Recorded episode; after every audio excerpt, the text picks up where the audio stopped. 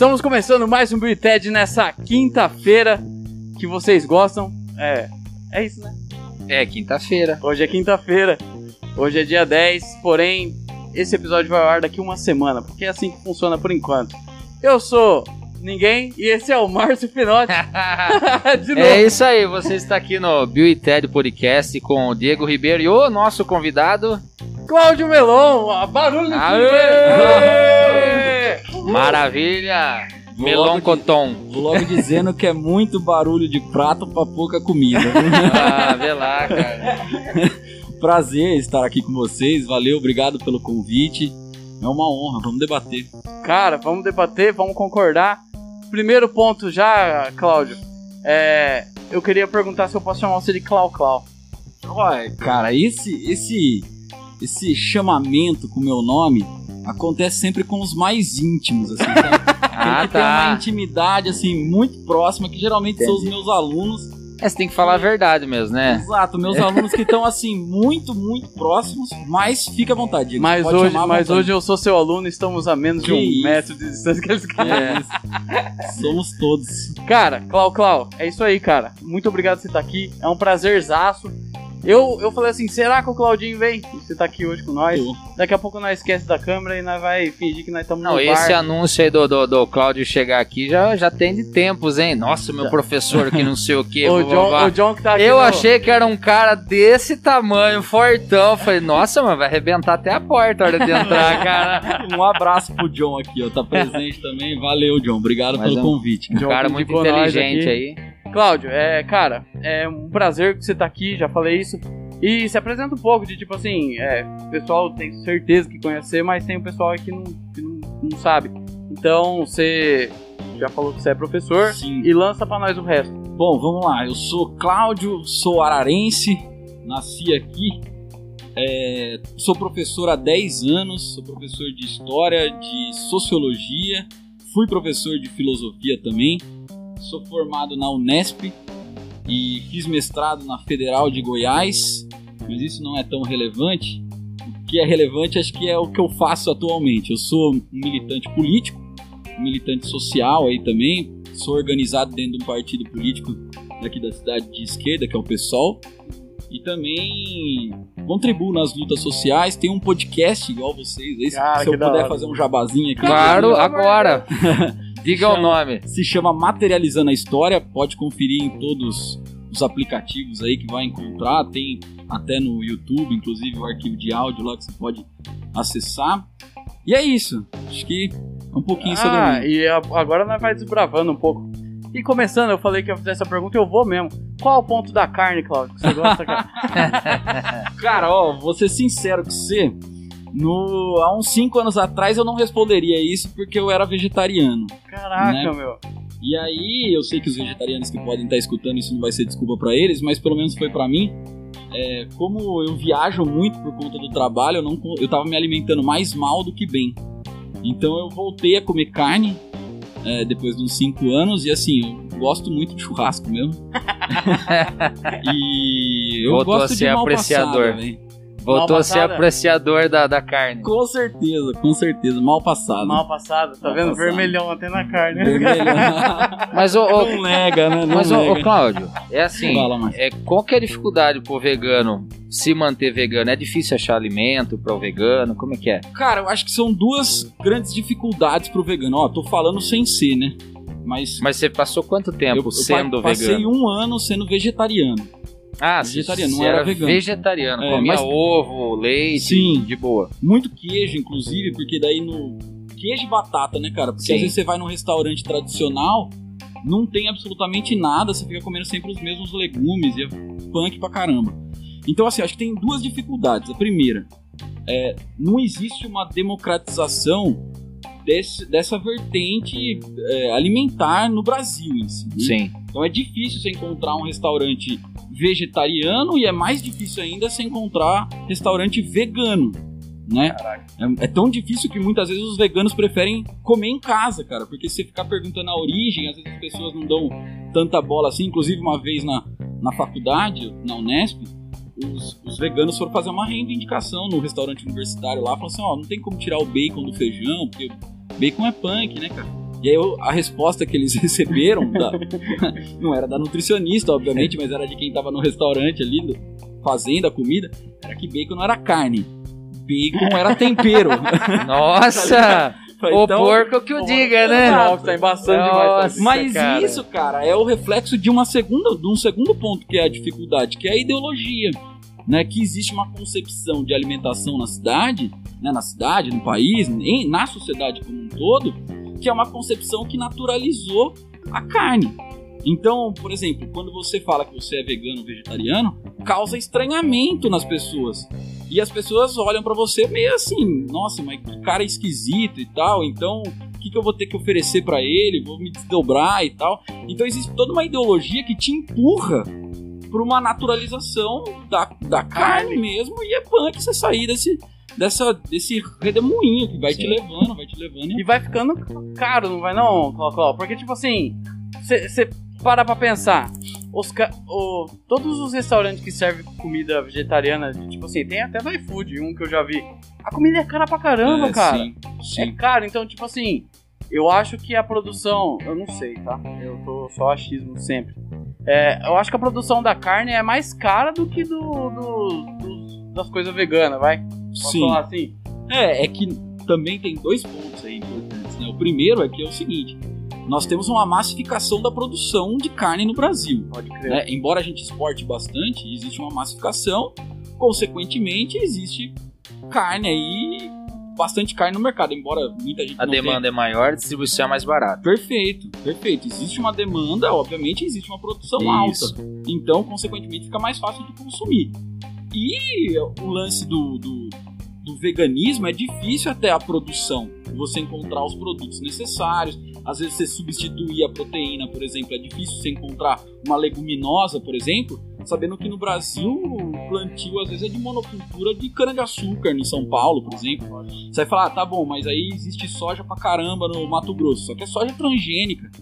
Né? Sim, claro. Então, cara, é uma dificuldade tremenda. Embora eu tenha seguido pessoas que não. Embora aqui a gente tenha um restaurante muito bom, vegano, né? Que no centro da cidade vale a pena conhecer, que tenta democratizar o preço. Aham. Tá? E eu acho que existe um movimento dos, dos veganos também para tentar democratizar e levar adiante isso. Só que muitas vezes não chega até nós, né?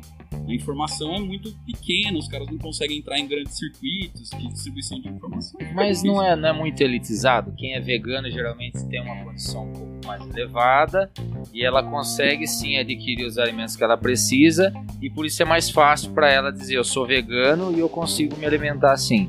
Que Porque, muita- cara, você vai, você vai plantar um, um alimento sem agrotóxico, com certeza vai ser mais caro. Uhum. Por quê? Você vai ter que proteger o, o- o alimento para não, não pegar fungo, né? Tem também o, o- o ataque dos passarinhos tal, e, outro, e outros. Nossa, é embaçado. Mão de obra especializada. né? Exato, entendeu? Como que você vai pegar um tomate que você olha no mercado que é desse tamanho o tomate, e você pega um que sem agrotóxico é desse tamanho e você fala, Sim, nossa, eu não consigo fazer o tanto de salada que eu fazia antes. É. Porque Sim. agora eu tô fazendo, tenho que comprar dois tomates claro. que custam mais caros para eu fazer um, a mesma salada. Sim. Então acho que é elitizado esse Tem negócio de vegano aí, Tem cara. razão, existe. É um grupo, é um grupo que tem condições econômicas, inclusive, convenhamos, né, cara, para você questionar é, essa naturalização da carne, você também precisa ter, de certa forma, acesso a conhecimentos que às vezes é, o senso comum e a classe trabalhadora não tem acesso, né? Hum. Então, com certeza, acho que é um grupo seleto ainda, pequeno, e espero que um dia a gente possa ter mais facilidade em comprar esses produtos e com certeza se alimentar Mas melhor. entre, o- entre uma salada de tomate com cebola e uma, e uma carne, a picanha ou o alcatra é melhor? Os caras são foda. Não, Claudinho, daí você. Devido a essa vida corrique, corriqueira. corriqueira não. Essa vida corrida que você tinha, cara, de viagem, tudo. Você dá aula em mais de uma cidade, então. Sim. É, eu sempre dei aula em Araras e fora daqui também. Então, já dei aula em Porto Ferreira, já dei aula em Limeira, já dei aula em Rio Claro. Hoje eu dou aula em Leme e Pirassununga. Caraca. E, e é sempre escola particular. Então, eu comecei a minha carreira dando aula em escola pública. Então eu formei em Franca e comecei a trabalhar em Franca em escola pública. E aí logo depois que eu comecei, eu já comecei a trabalhar também em escola particular. Só que aí logo depois de um ano e meio mais ou menos, um ano e meio isso, eu passei no mestrado na Federal de Goiás. E aí eu fiquei nesse lance, será que eu continuo trabalhando ou será que eu vou fazer mestrado? E aí eu ganhei uma bolsa do governo para fazer o mestrado. E aí eu decidi fazer o mestrado. Aí eu fiz o mestrado e depois eu voltei e consegui trabalhar em escola particular. Não saiu concurso até então e fui trabalhando em escola particular. Aí fui melhorando um pouco as escolas que eu trabalhava e desde então fiquei. Aí você foi na Unesp de Franca e você se formou em História. Formei História. Caraca, mano. Sim. E é uma formação foda ou... Sabe que eu tenho uma dúvida, Clau, De tipo assim, ó... O pessoal... É, antigamente, quem quem trabalhava com história, porque história não deixa de ser uma ciência, né? Sim, é uma ciência. É uma ciência. Você relatar um fato histórico, vai muito estudo. Hoje não tá. Eu até conversei com o John esses dias, cara. Tipo assim, como que nós tá tendo um movimento de reescrever a história? Eu não sei se é esse o termo, Sim. vai. Que o pessoal tá querendo fazer uma revisão, por exemplo, vai, da. Ditadura. Da ditadura. Uhum. A galera tá querendo reescrever. E hoje com a informação não fica um trampo. Não vou falar mais fácil, mas um, uma, um leque maior pra você fazer essa pesquisa.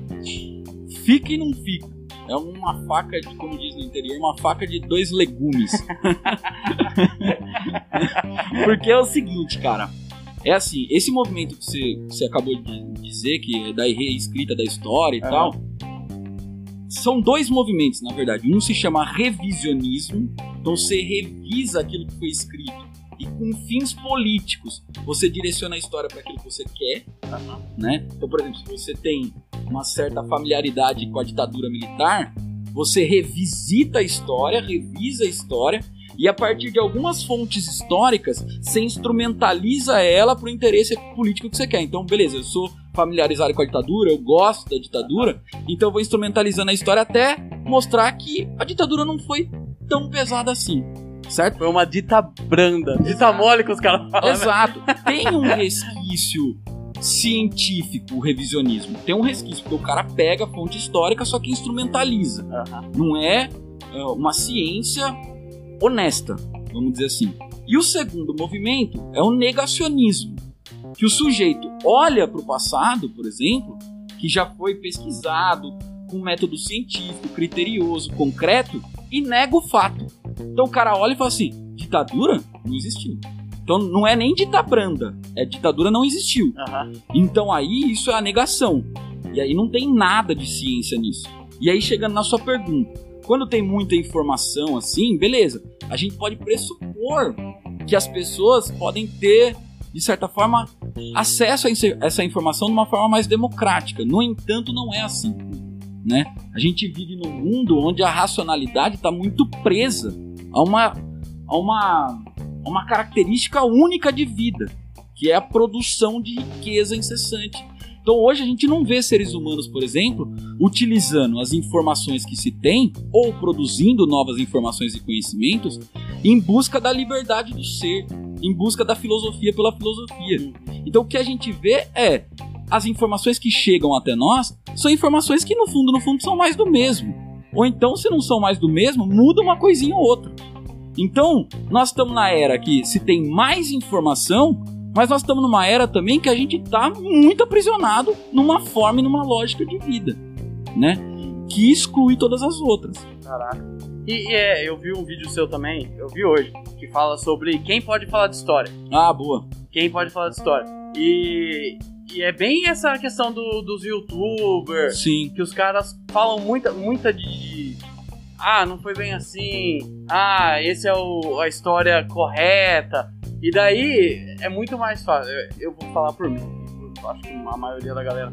É muito mais fácil você ver um vídeo que tem lá uns, umas animação Sim, do que você pegar um livro e ler. claro. É muito mais fácil. Então, ó, no Facebook é muito mais fácil ainda. Quando você tá lá sentadão no seu trono, na sua privadona chique, E você vai rolando lá, daí aparece os vidinhos, daí vai aparecer, é, sei lá, ditadura. Sim. É, terraplanismo. Entendeu? Pode crer, pode crer. É mais fácil mesmo. Então é mais fácil você, acreditar no que um cara fala que fala que é top, que tá. Sim. E chega sentando a porta E, em uma e hoje, de certa forma, a autoridade se constrói, a autoridade do discurso, quem fala, se constrói muito mais por cliques, curtidas e likes aí e tudo mais, visualizações e tudo mais. Então, por exemplo, você olha para um sujeito que tem um milhão de seguidor, você já acha que ele é uma autoridade no assunto, pelo simples fato dele ter um milhão de pessoas que seguem. Mas na verdade, o que interessa pra gente, que é cientista, é o conteúdo do que se fala. Não os seguidores que o sujeito tem. É claro que às vezes um sujeito tem muito seguidor porque faz um trabalho honesto e sério. Mas muitas vezes não, ele só trabalha com o senso comum, reproduz ideias que gera compartilhamento e visualização gigante, que trabalha com os números do, do Facebook, do YouTube e vira um, um cara fera aí que ganha milhares de reais. Mais do que o próprio cientista. tá- Exato. Então, nós estamos num momento que a sociedade que a gente tá hoje, ela não, ela não reconhece a autoridade científica. E ela não reconhece não por conta de uma vontade própria, tá ligado? Ela não reconhece porque ela não foi educada ou ela não conseguiu construir meios para entender o que significa ciência, entendeu? Então, por exemplo, o que, que a gente aprende na escola? Geralmente é a reprodução da ciência. A gente não aprende a fazer ciência. Então, na escola a gente aprende o que, que os cientistas pesquisaram, mas a gente não aprende a fazer a ciência, o método que os cientistas propuseram, fizeram, investigaram e analisaram. Então, o sujeito que estuda hoje numa escola com formação que a gente fala de formação bancária, uma formação de tipo, vamos, vamos lá, tem que aprovar, tem que ir, seguir, é um sujeito que ele vai perdendo a sua capacidade criativa, né? Então a criança entra com super criativo na escola, faz milhares de desenhos e sai um sujeito assim domesticado na educação. Então é um sujeito que é, que não sabe exatamente o que é ciência e aí não reconhece a autoridade. Acho que é questão de opinião. Mas um- uma coisa que Thomas Edison falou, né? Ele falou assim: eu errei mil e uma vezes para eu descobrir a energia elétrica, entendeu?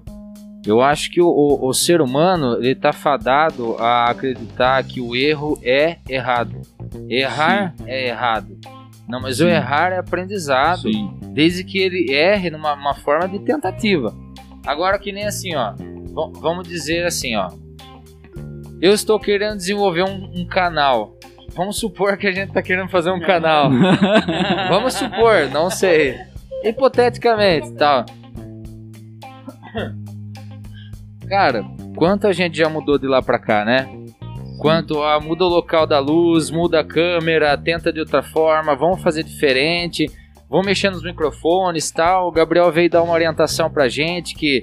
Um abraço, Gabriel aí. Valeu mesmo, meu irmão. Fala um Obrigado. abraço aí. Um abraço, Gabriel. Como é que é o sobrenome dele, Gabriel? Gabriel Masson. Gabriel Masson, muito obrigado, viu, pela orientação que ele deu pra gente aí. Porque assim, ninguém sabe tudo, cara. Ninguém sabe tudo. E o povo aprendeu que se eu, aqui no Brasil, né? O errado, vamos falar assim, se eu errei, eu não, eu tenho que me culpar, eu tenho que parar. Eu sou um burro. Pode crer. E não. E na verdade, o, o brasileiro não está acostumado a perder, a errar. E é isso que eu acho que a, a cultura nossa, como diria o, o Danilo Gun. Danilo Gun falou assim, ó. É um puta de um, de um comediante stand-up, meu. Só que ele virou um palestrante foda. Foda, o cara é muito bom. E ele ensinou assim, ele falou assim, cara, quando você nasce, você nasce sem uma língua nativa. Como você faz para aprender? Você vai observando, você vai adquirindo conhecimento, vai se tornando uma coisa corriqueira para você. Falar água, né? A gente até citou, né? O Anderson falou, né? Oh, como é que fala água? Água. Vai tentando. Você vai brigar com seu filho? Seu burro, seu idiota, você errou. Não é água, é água. O que, que ele vai fazer? Vai retroceder. Entendeu? E na história conta que pra gente aprender, a gente tem que se tornar a- a- aprendedor contínuo. Sim. E isso que o ser humano não quer mais. Ele não quer perder o tempo para estudar e aprender. Ele quer imediatismo. que eu acho que é isso que torna o ser humano burro atualmente. Que acha que, ó, vou contextualizar aqui, ó, e vou jogar no YouTube para todo mundo ver. Isso é errado. Eu aceitar só uma tese sobre uma coisa. Sim. É errado aceitar que é, o que você fala é certo porque você falou que eu confio em tudo que você fala. Não, eu tenho que ser um cara que eu pesquiso. E é isso que eu acho que falha. Você, você acha que eu tô errado nesse ponto de Não. vista? O que você acha? Não, mas eu acho que eu- até o seguinte, cara. Por exemplo, a gente fala isso, quando eu dava aula de filosofia, eu sempre falava isso. Na filosofia a gente aprende muito a história da filosofia. Então aprende lá Sócrates, Platão, Aristóteles, isso. Segue aí, né? Faz uma história cronológica da filosofia. E aí a pergunta que os alunos sempre fazem é: quando que a gente vai aprender a filosofar? Tá? Que é, na verdade, quando a gente vai parar e pensar. Quando que a gente vai parar e refletir. Só que o parar e refletir gera erro. E a sociedade ela não está disposta a aceitar o erro. Principalmente porque existe uma potência na sociedade de acerto, acerto, acerto, que é uma potência para acumulação, velho. Você tem que acertar para acumular. Então, gera uma responsabilidade em nós gigantesca também. Vocês estão conscientes, conscientes desse processo. Você muito, bem disse, mas tá entendendo o processo. Mas o lance é que nem todas as pessoas reconhecem isso. Então o erro é, significa fracasso. E de certa forma, na vida material, significa mesmo. Na vida material, significa mesmo. Se você der uma pisada na bola no trampo, não vai ter patrão que vai passar a mão na cabeça, não. Muitas vezes o cara fala, olha aqui, calma lá, vamos pra cá, mas muitas vezes, aí, é tchau. Duas advertências, Já. na terceira, Já era. é, exato, já era. quando tem, né? quando tem. Então é um lance meio que o, o mérito, essa, essa ideologia que foi criada na sociedade não de agora, mas que está em voga, serve tanto para o sucesso quanto para o fracasso. E é punk demais. Isso responsabiliza demais e, E- por isso que a gente vive uma sociedade doente. Ô, Clau, e você trampa com criança também ou não? Adolescentes. Adolescente. Se eu falar que eles são crianças, eles vão ficar. É, já- tá bom. Então tá bom, Clau, Adolescente. então com- Não, eu trabalhava, digo, até o ano passado eu trabalhava com adolescentes também, porque se eu falar criança vai ser punk. Mas a partir de 12 anos. Cara, e, e você. Mas Já hoje é não mais, acima de é É, hoje é acima de per- 14. Você percebe isso que o Márcio falou, de tipo assim, ó, como quando a frustração de, de fazer uma cagada Claro, e. claro. E criança é, é fogo, cara, porque eu tenho uma em casa lá de 8. Cara, ela vê um, um negócio no YouTube lá, uma dança, alguma coisinha que ela gosta, e ela não consegue reproduzir, ela se frustra, ela desliga Sim. o celular e fica brava pro resto do dia. Sim, É, é uma questão exata que você falou, acho que de consumo, né? Porque sim. quanto mais se acer... é, Nós estamos criando uma galera que, tipo assim. Erra... É. Mano, é o que você falou, não vou entrar. São consumistas Não, mas estão é, querendo é. Por exemplo, se você errar na escola, velho, você vai ter uma nota negativa. É, ela nunca Né? quer ter. Ela falou, Beleza. mãe, eu já tirei zero, porque eu não quero tirar zero nunca na minha vida. Eu falei, Lili, Lívia, né? Falei, Lívia, o tio, no primeiro ano da faculdade, eu estudei, estudei, estudei. Chegou na primeira prova, eu zerei. então pode ter certeza que um dia você vai tirar zero. É sintoma de uma sociedade punitivista, mano. Pune. Sabe punir pra caramba. Sabe punir. Mas se precisar, ó, vamos criar um método coletivo de passar conhecimento, trocar conhecimento. Não, isso aí demora. Os caras fazer né, discutir, velho. Demora pra caramba discutir. Então prefere encarar uma, uma autoridade, ver na autoridade, qualquer coisa, se ela errar essa autoridade, você pune a autoridade também. Ah, vai se catar, velho. Sai daí, vamos pegar outro cara e já era. É punitivismo puro. Voltando na questão da. Eu ia falar isso daí, vocês entraram em outro assunto. Da. Do. Do ponto da carne. Não, Olha o callback. Eu- caras tá estudando stand-up nas horas vagas. Tá vendo? Você sabe que a academia científica. Você acha que ela não tá muito longe, Clau? Clau? Ah. Porque, por exemplo, assim, ó, é muito mais fácil assistir o Castanhari, Lógico. porque os caras falam assim, mano, nós vai discutir terra plana, nós já sabe que não é. Então por que, que nós vai falar Sim. pra população que, que não é? Os caras não tá, tipo, ah, deixa essa galera aí se lasca. Tá longe pra caramba, velho. Tá bem longe do ideal, mas muito longe do ideal. Muito longe. E esse é um dos problemas, porque se você tá longe, você não tem familiaridade. Não tendo familiaridade, você não consegue entender como que é o método científico. Por exemplo, quando um cara fala que a vacina né, tem, de certa forma ali, uma potência para barrar o vírus no seu corpo, ele não tá falando por uma questão de opinião. Houve todo um processo de investigação científica ali dentro que os pares desse indivíduo, né, ou seja, outros cientistas, olharam para as etapas de conhecimento, de produção de conhecimento que esse sujeito fez e aprovaram. Né? Porque a primeira coisa que acontece num, num cenário que a gente tá, se tem um questionamento sobre uma vacina aí, isso aí vira, velho. Vira porque os caras instrumentalizam dentro da Você política imagina, mesmo. você imagina pegar a base que foi feita essa, essa vacina e descobrir que é cloroquina. Ah, Ah, isso é questão de opinião pura. Isso aí é, isso aí é a falsa. Mano, se não, é for assim, a vacina base não é desse negócio, 100%, eu espero que seja. Ó, não, mas nenhuma vacina é 100%. Não, a vacina não é 100%. O, o problema é que o povo não quer se conscientizar que tem que se precaver. Sim. Se prevenir é melhor do que remediar. O ditado já diz pra todo mundo aí, né? Prevenir é melhor do que remediar. E eu acho assim que a vacina, é, na verdade, não é, não é o fator que vai definir a libertação total do vírus. O vírus vai continuar, cara.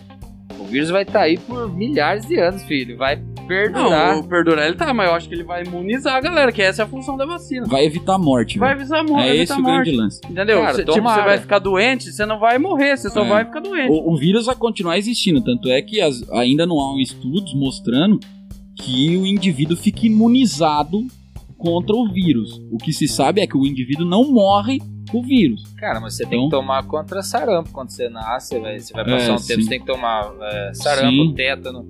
Essa é Você uma tem que vacina que, tomar- tem, que tem pra ficar na, o na mundo- carteira normal do cidadão. Exato. Você você vai ser vacinado tanto pelo tétano que eu preciso tomar, é, tanto pelo tétano quanto pela Tem um prego aí, tem um Você prego. sabe que esse negócio da vacina, você tá lembrando, eu, tô- eu tô eu dou aula de- eu sou majoritariamente assim professor de história do Brasil, na verdade. Aham. E eu tava lembrando assim, quando a gente vai explicar, por exemplo, pros, pros alunos que muitos indígenas morreram de gripe, né, por conta de ser um vírus novo e tal, isso há dois, três anos atrás, por exemplo, na época do John, era muito difícil a, a- a- os alunos entenderem isso, porque os caras olhavam assim, mano, mas gripe, velho, o cara morria de gripe. Só assim, é, mano, no final do século XVI teve um surto aqui no Brasil que levou quase 60 mil mortos de indígenas. E aí você traz agora pra essa realidade e vai dar essa aula, que eu dei essa aula esses tempos, os alunos compreendem mais. Fala, poxa, é verdade, né, cara? Porque olha o que tá acontecendo. A gente tem um vírus novo que o nosso corpo não reconhece e, consequentemente, pode levar à morte de uma forma mais fácil. Mas pode ser que daqui 10 anos, 20 anos, continue matando o vírus, mas não como mata atualmente. Com duas mil pessoas morrendo num dia. É, um recorde hoje bateu o é. recorde, sim. 1900, Triste. Triste. Cló, Cló, vamos entrar já? Nessa. A gente, a gente não entrou ainda? ah, tamo só na superfície, assim, Eu não entendeu? quero me manter omisso, mas. Tamo na bordinha. Vambora.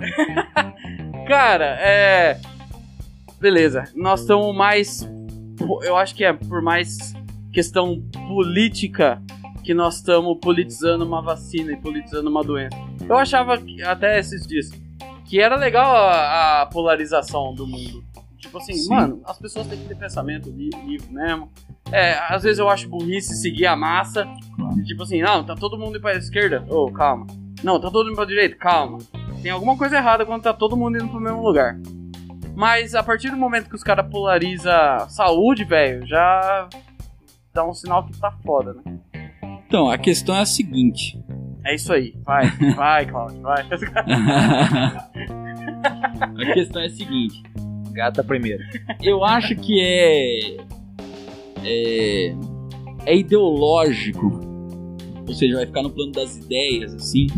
Acreditar que as relações sociais elas não são politizadas. Então, tudo que é inventado na sociedade, inclusive a vacina, é politizado. É politizado. Não existe nenhuma relação social neutra na sociedade. O que, que esses caras genocidas fazem, no fundo, no fundo, é politicagem mesmo, no sentido de tentar trazer poder individual.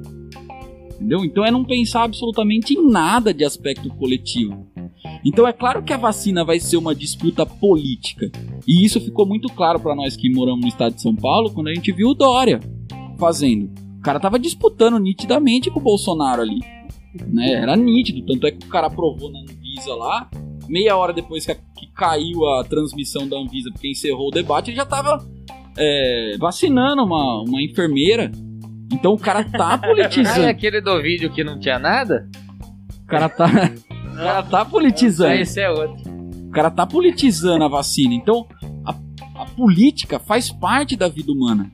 Só que o, o grande problema é que a politização da vacina é pela não vacinação. E esse, e esse é o senso comum na sociedade. Né? Então nós fracassamos como sociedade. A gente não está conseguindo politizar as pessoas para entender que a vacina é um fundamental para nossa sobrevivência, para nossa sobrevivência e para a sobrevivência dos nossos entes queridos. E isso é um fracasso para nós. Mas Entendeu? eu posso contrapor a isso? Claro. Ô, ô Cláudio, a partir do momento que qualquer tipo de experiência que a gente já teve com doenças demoram pelo menos no mínimo, né? 4, 5, 6 anos para ser testada Sim, e a eficácia dessa vacina não é 100%, sim. não é testada e aprovada por todos os órgãos responsáveis. Tem até um aí que é uma, uma vacina que pediu para testar que se acontecer alguma merda, problema deles. Quem tomou a Pfizer. vacina que se foda, sim. entendeu? Então assim, é, eu ia falar palavrão, gente? Desculpa. Então assim, mano, o que acontece? Eu acho que se eu não dou garantias e se eu posso ter efeitos colaterais, eu me responsabilizo. Eu seria um hipócrita, um idiota de aceitar tomar uma vacina que eu não sei se realmente vai funcionar em mim. Pode ser que tenha alguma coisa em mim que não vai funcionar. Ou pode ser que funcione e graças a Deus dê certo. Entendeu? Mas eu tenho o direito de escolher. Não estou dizendo que eu não vou tomar vacina nem que eu vou. Eu só estou dizendo que tem que ter res- respeito pelas pessoas que, que têm medo, entendeu? Que pode provocar algo tanto placebo para ela se machucar, tipo, se sentir tão mal por tomar a vacina que talvez o, o- sistema dela é, que tem interno possa provocar algo nela que não existiria. Entendeu? Então eu acho que tem que pensar por esse lado psicológico, tem que pensar no- no- no- na questão também é, fisiológica de cada um, e cada um tem que aceitar ou não, tem que estar muito ciente disso. Porque é vidas. Então, se é vidas e eu não tenho 100% de certeza, eu não posso falar que é hipócrita ou idiota que não toma. Eu tenho que falar o contrário. Tome se quiser. Porque é direito de ser a sua vida. É, eu, eu discordo um pouco, Márcio. Obrigado. Senão não ia ter papo. Sim, é que é o seguinte. na verdade, discordo muito, assim. Porque é o seguinte. É, a gente vive em sociedade. Esse é o primeiro ponto. Ninguém é uma ilha, ninguém é um átomo. A gente, desde a nosso, da nossa primeira respiração, antes até, a gente necessita de outras pessoas para sobreviver. Então, falando, tirando o aspecto biológico nesse começo, nessa introdução, a gente precisa de outras pessoas para se socializar, aprender a falar, aprender a andar. E todo o conhecimento que a gente tem foi fruto de conhecimentos anteriores ao nosso. E por mais que a gente ache, por exemplo, que a gente é capaz de sozinho produzir conhecimento, a gente esquece que outras pessoas passaram, Registrou. registrou, ou às vezes não, às vezes está na tradição oral e foi passado, foi passado, foi passado, e a gente absorveu isso. Então, tendo isso em vista, isso significa que a gente tem uma dependência mútua entre as pessoas. Então, nós somos dependentes um do outro. Aristóteles já dizia, pra, já dizia lá no seu tempo que o homem é um animal político e o homem é um ser social. Ou seja, nós vivemos em sociedade e a gente produz escolhas nessa sociedade também. Só que aí que tá o ponto. A gente chegou numa fase, num estágio da sociedade que desperta tanto individualismo, mas tanto individualismo, que a gente acha que a gente mora sozinho e vive sozinho. E como se os nossos atos, que muitas vezes têm respaldo material para isso, é concreto isso, que os nossos atos dependem só de nós. E a gente esquece que para essa doença especificamente, o seu corpo pode ser um vetor que pode transmitir a doença para mim, que eu vivo em sociedade. Então, consequentemente, se você não se protege, você pode atingir outras pessoas que às vezes está se protegendo, mas que por às vezes uma falha ou outra acaba se contaminando com isso por conta de uma irresponsabilidade. Então, eu concordo com você que as, as farmacêuticas produziram essa vacina em velocidade recorde. Mas nós temos, que pensar, nós temos que pensar em dois pontos. Recorde. Recorde. Primeiro, existe uma pandemia, então vamos pensar do lado bonzinho das farmacêuticas. Que elas querem resolver a pandemia do Com mundo. certeza. Né? E o segundo ponto é que quem descobrir primeiro leva o milhão, velho. Então, é claro que uma vacina, por exemplo, para sarampo, mais eficaz, não vai ter o incentivo econômico, por exemplo, que é a força motriz do sistema capitalista, como quem descobre a vacina da, do corona. Então, necessariamente, isso foi construído a partir de uma rapidez científica gigantesca. Mas até agora, o que os cientistas estão dizendo? Que a vacina é eficiente contra a morte. E não é só uma farmacêutica que está dizendo isso. Né? São cientistas do mundo todo, inclusive cientistas de universidades públicas brasileiras, que de certa forma têm autonomia e independência para julgar se isso é verdadeiro ou não. Então, na dúvida, eu prefiro ficar com os cientistas e não com a minha opinião de sim ou não. Tá, mas vamos dizer assim que eu não, não quero tomar vacina. E chegou a minha hora de tomar vacina, Sim. como de todos da minha idade. Né? Porque tá com faixa etária, né? Isso, né? Tá Ô, Xuxa! Tá com Xuxa! Os É os gênio, baixinhos cara. primeiro. Então, assim, como, como tá por faixa etária, vai chegar a minha vez. Claro. Então, assim, se Você me não- liga e deixa eu tomar no seu lugar. Se eu decidir não tomar, você concorda que a pessoa que tomou ela tá imune? Que a pessoa 100% ela tá que... imune? Como assim? A pessoa que tomou a vacina tá imune. Ela tá imune à morte, né? Tá, mas ela tá imune à morte. Mas não tá imune ao vírus. Ou seja, Ela pode levar ainda. ela pode ainda pegar o vírus. Ainda não tem estudos que comprovem. Então não tipo, tem nada. não tem. Toma se quiser. Não, não é tudo relativo Não desse tem jeito. nada, cara. Não, primeiro porque, por exemplo, Absolutamente nada. vamos supor, não tem pesquisas. Você evita morrer, beleza, evita morrer. Sim, Ótimo, não vai morrer. Certo? Mas você pode pegar o vírus. Duas mil E mortes por dia não morrer. é nada, mano. Ô louco, imagina parar eu de tô tomar. falando da, da, da vacina. Então, a vacina, não- se eu você não tô vacina, falando- Você vai parar de morrer. Eu não estou falando da, da, da continuação do- da elevação das mortes. Não tô falando isso. Eu tô falando assim, vai evitar de morrer, mas não evita de pegar a, a doença. E se pegar a doença não vai morrer, eu não tô entendendo o que tá acontecendo.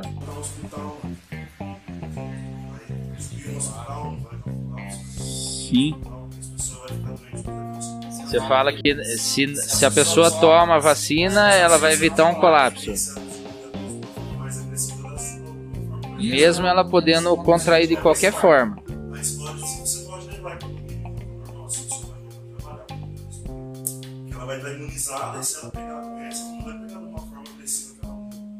Então vamos.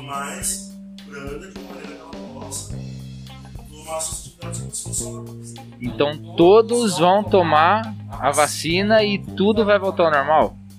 A vacina não é o fim. Peraí que é, o, o produtor tá falando aqui, tô pegando a deixa dele. Você acha que é o, é o começo do fim? Entendi. Mano, eu tô trazendo uma dúvida que não é só minha. Sim. E eu, e eu tô sendo povo aqui. Não, Ô, suave. Claudio, desculpa, não, não é, não é pessoal, Claro, entendeu? É, Eu claro. gosto de, de argumentar para que a gente chegue no consenso onde talvez resolva a dúvida de alguém, Sim. entendeu? Ou eu tô errado nisso? é Não, para isso que a gente tá aqui. Lógico. O grande lance é que tomar vacina ou não não é uma questão individual. É uma questão de responsabilidade coletiva e social. Se você não toma, você é um irresponsável. Às vezes você pode não tomar, claro, por falta de conhecimento, informação, que muitas das vezes quem deveria estar fazendo isso é o governo. E o governo não faz isso. Não, por exemplo, Divulgação. é, não faz a divulgação. Cadê o Zé Gotinha? O Zé Gotinha é um preso político do Bolsonaro, velho. Cadê o cara? Tá ligado? É isso, mano. É isso, velho. Cadê o Zé Fazer uma Gotinha? campanha pra Zé Gotinha voltar, né? É isso, velho. Por quê? O Zé Gotinha só não tá na rua por vontade política do Bolsonaro. Pois é. É esse o grande lance, mano. E aí, claro, se tivesse um governo, por exemplo, que incentivasse artista a tomar, outros políticos a tomar, né, personalidades, inclusive da cidade dos indivíduos. Poxa, Araras tem várias personalidades aí, dos mais velhos aos mais jovens. Eu? Porque. Com certeza. Por que não chamar essas pessoas pra tomar, fazer divulgação e falar: toma vacina, velho? Toma vacina que é suave. A gente já viu no que deu, por exemplo, uma vacinação que não tinha informação, que foi a revolta da vacina no começo do século XX. Ou seja, é claro que o momento histórico é diferente, mas a gente sabe que junto com a vacina precisa vir informação e explicar para as pessoas o que é. Mostrar para elas que não é uma questão de opinião, de sim ou não. Não é uma questão do só do meu corpo. É uma questão de que se a gente vive em sociedade, mano, tem que tomar, velho. Tem que É porque nós nascemos pagando imposto já, então nós fazemos parte da sociedade, né? É claro, velho. E a gente vive. A gente vive, né? a gente não consegue viver sem o outro. Não o lasca. grande lance é as pessoas pensarem assim: eu sou, velho, porque vocês são. Se vocês não fossem, eu também não sou. Newton falaria que ele só conseguiu enxergar longe porque ele subiu no ombro de gigantes. É isso aí. É isso que eu tinha que falar de Marcelo. Acabou o episódio. Não foi, não foi Newton, mano. Ô, ô Cláudio, eu vou mandar mais uma aqui, tá? Manda bala se eu souber. Ô, Cláudio, é assim, cara. Eu acho que todo mundo que busca conhecimento, que estuda, que procura uma área que se identifica, né? Como eu sou músico, certo? Sim. É, uma das coisas que fazem meus olhos brilharem quando eu vou fazer isso é saber que eu tô fazendo um bom trabalho e que ao final de tudo as pessoas ainda é, pagam para assistir. Mentira. É, é que saber que elas gostam disso Claro. e, e contratam novamente, cara. É, o, o que que fez você entender que você tá fazendo o que você gosta? É o que você gosta? O que que brilha seus olhos, cara? Ah, da hora. isso? Boa pergunta, Márcio. Boa pergunta. Você sabe quando eu comecei a fazer a faculdade? Lá na Unesp, nos idos de 2006 e 2007? 2000 2008, então. Tô esquecendo, já historiador esquecer É, data é foda. Aí, cara. Mas em 2008 eu entrei, fiz o primeiro e o segundo ano e não curti, velho. Não curti a faculdade. E aí no terceiro ano entrou um professor fera na faculdade comecei a, a- a criar uma sintonia com ele, pelo menos daquilo que ele falava. Era professor de história contemporânea, trabalhava com música também. Até que meu mestrado é em música, história da música, só que história da música caipira. Caraca, que da hora. É, e aí eu, assim, me simpatizei com ele e tal. E, velho, gostei muito. Até porque o primeiro ano, toda a faculdade é basicamente assim, é muito introdutório, muito geral, muito aberto. E depois que vai ficar especializando. Então você entra com uma ideia na faculdade, geralmente não é, você se frustra. E eu pensei em desistir várias vezes no começo. E não desisti, levei adiante e segui. Só que eu só tive certeza mesmo, exatamente, daquilo que eu tava fazendo quando eu entrei na sala de aula pela primeira vez que foi logo quando eu tava finalizando o curso e come- comecei a trabalhar. E eu entrei e assim, a sintonia que eu criei com as pessoas, com os meus primeiros alunos, que eu lembro deles até hoje, inclusive tenho eles no Facebook, só não deleto o Facebook, porque eu tenho inclusive eles também, não é só por causa deles, mas eles também. Que é o único contato que eu tenho porque foi a escola que eu trabalhei em Franca. E assim, a relação interpessoal que a gente gera na educação é fundamental, porque educação é afeto, velho. Quem acha que o professor é dador de aula tá muito enganado. né? Pode existir esses dadores de aula, que o cara entra, não conversa com ninguém, não troca nenhuma ideia, nenhuma ideia e tal. E muitas vezes os materiais didáticos fazem, fazem a gente ser assim, Robotizar. robotizado. Você chega, fala, fala logo, porque você tá sempre atrasado Sim. e tal, e manda bala. E eu nunca fui desse jeito, velho. Então eu acho que as relações pessoais e os afetos que a gente cria com os nossos alunos faz tanto os alunos aprenderem muito, e isso me estimula, de certa forma, acho que é a minha maior estimulação, né, de reconhecer ali que os caras estão conseguindo atingir os objetivos, sejam eles qualquer um, né, qualquer objetivo que eles quiserem atingir, beleza. E também, num segundo caso, que daí eu acho que é o que mais acontece comigo, mas seria muito egoísta de eu falar que é por causa disso que eu sou professor, que é o que eu também me engrandeço, entendeu? Com o conhecimento que eles passam, porque cada aluno é uma pessoa, velho. É uma pessoa que tem as suas frustrações, que tem as suas paixões e que tem os seus ódios. As pessoas têm ódio, velho. Não adianta- e não adianta falar que não tem. Elas têm. O importante é canalizar esse ódio pra pessoa certa ou pro grupo certo, né? Mas as pessoas têm, velho. É impossível você falar que não. E ela tem os seus amores também. cada um teve sua história, né? Su- Claro. Seus traumas, sei lá. Claro. E perceber como que elas vão superando. Por exemplo, uma vida que só tem ódio como sentimento central. Pra uma outra forma de se relacionar com outras pessoas, ou vendo aquilo que mudou na vida delas, é um negócio fenomenal.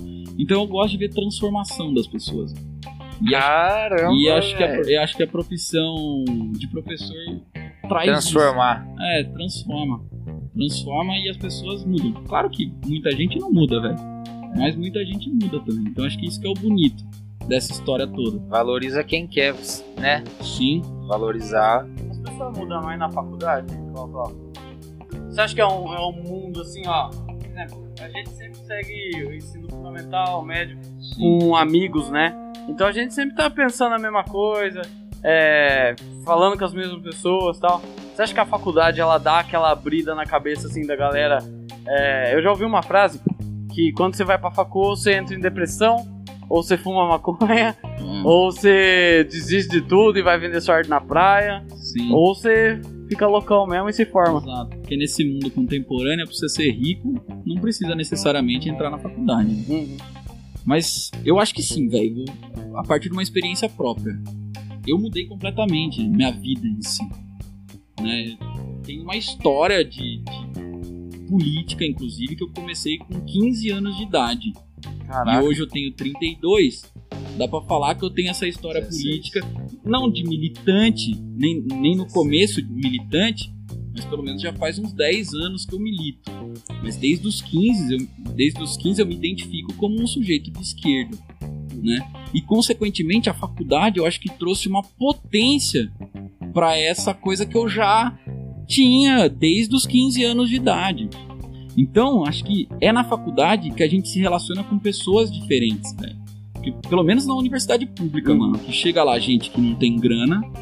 Tipo, a gente conviveu lá com gente que ganhava 300 conto.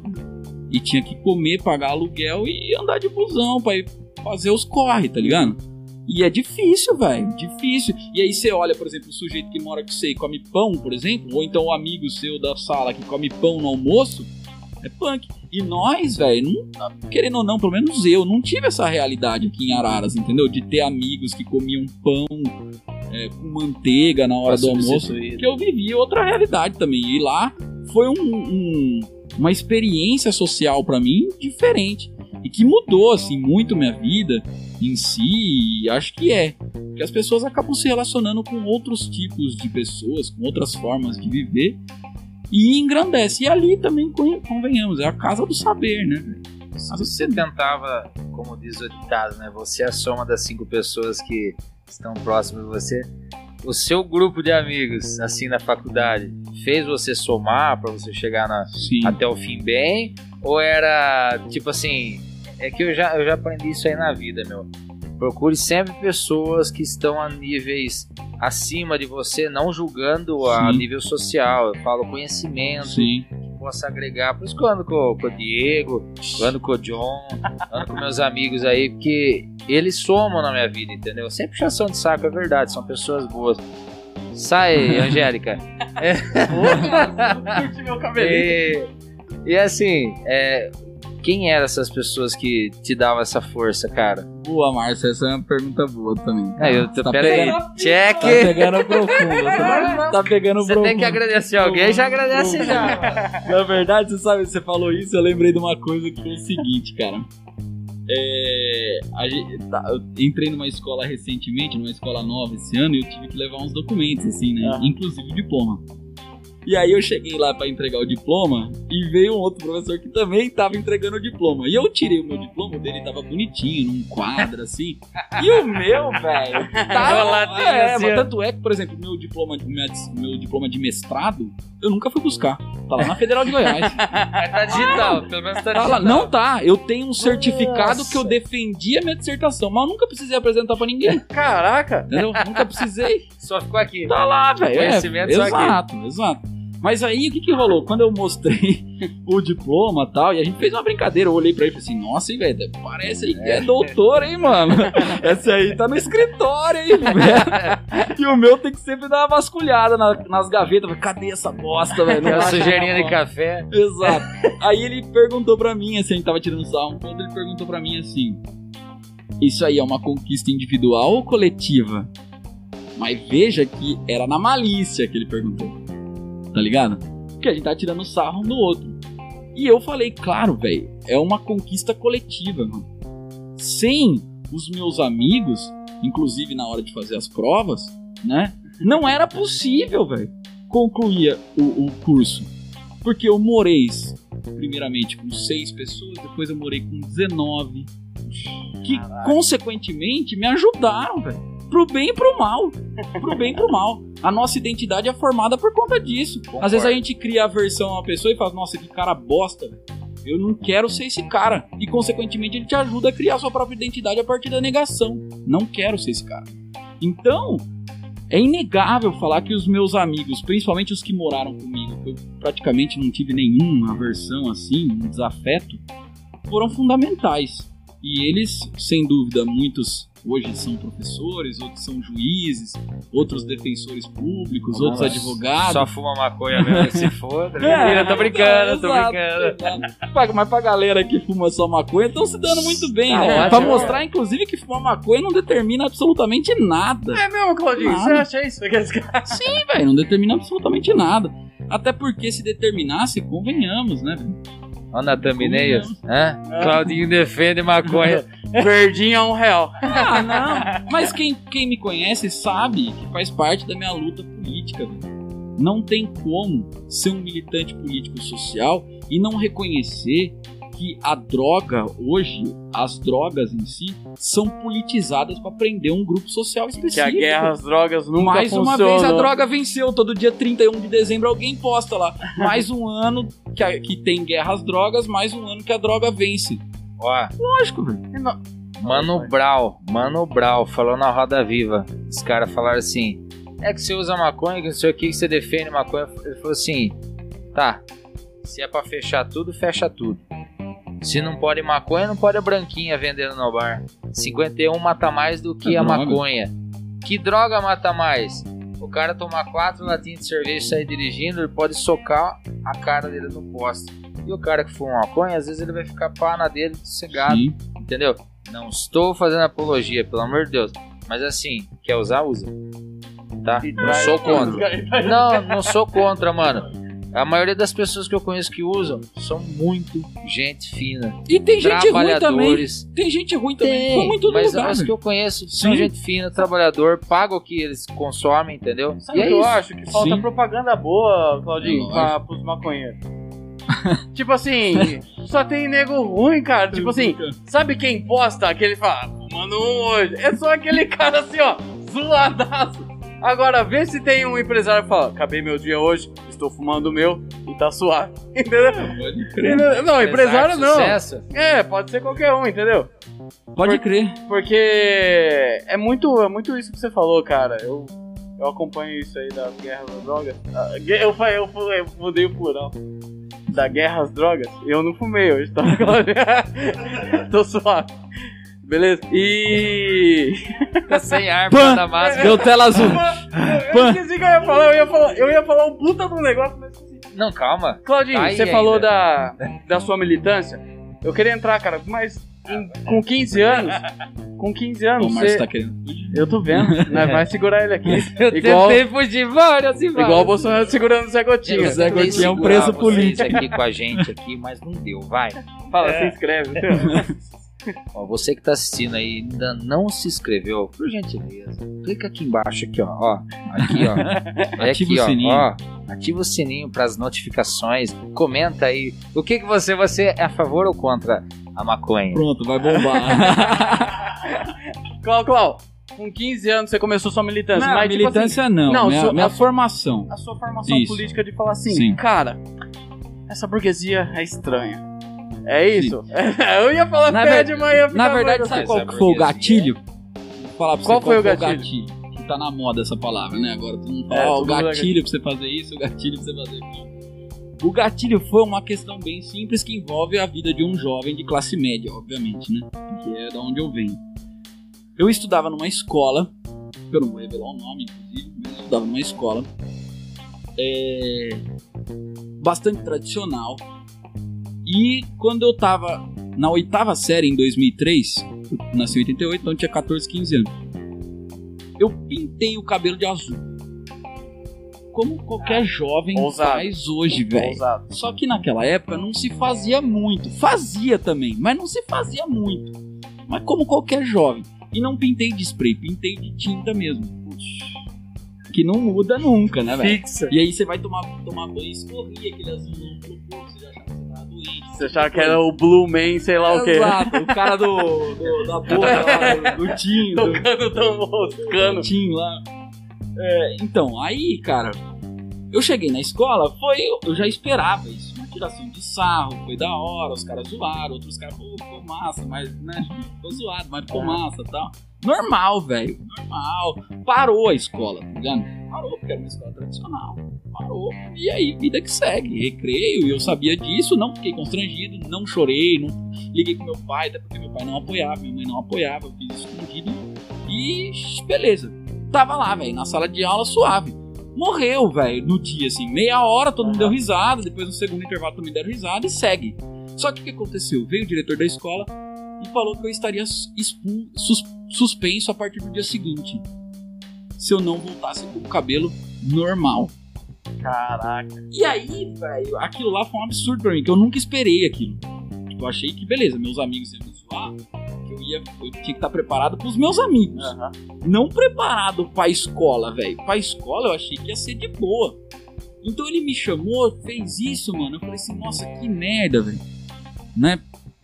Eu olhei pra ele fiquei meio cruzão, né, velho? 14 anos, 15, cruzão, olhei e falei.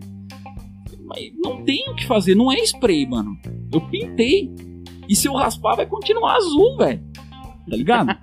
não tem o que fazer. Falei, não tem jeito. Aí ele falou assim: eu não quero saber amanhã normal. Aí o que aconteceu? Eu cheguei na sala.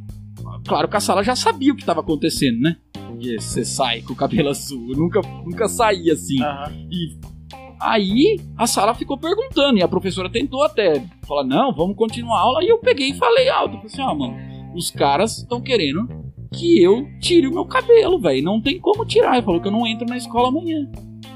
E, eu, e aí foi mais foda ainda, porque meu pai e minha mãe não me apoiavam. Entendeu? Fiquei em choque. E aí os alunos ali da sala, meus amigos, se mobilizaram, velho. Falaram, não, não tá certo. E foram pressionar a direção. Assim, ele vai ficar com o cabelo que ele quiser. E o diretor bateu o pé e falou que não. E isso transcorrendo a aula, né? Não tava transcorrendo porra nenhuma, na Ah, verdade, né? Tava Ditadura. Tensão, tensão, resquício, né? Ditadura do cabelo azul. resquício.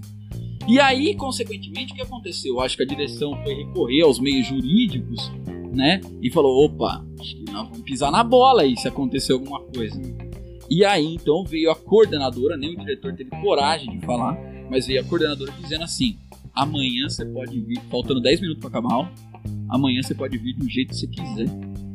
Entendeu? E aí, a partir disso, várias coisas foram acontecendo na minha vida, com a separação dos meus pais, que foi questionando o modo tradicional de viver, sabe?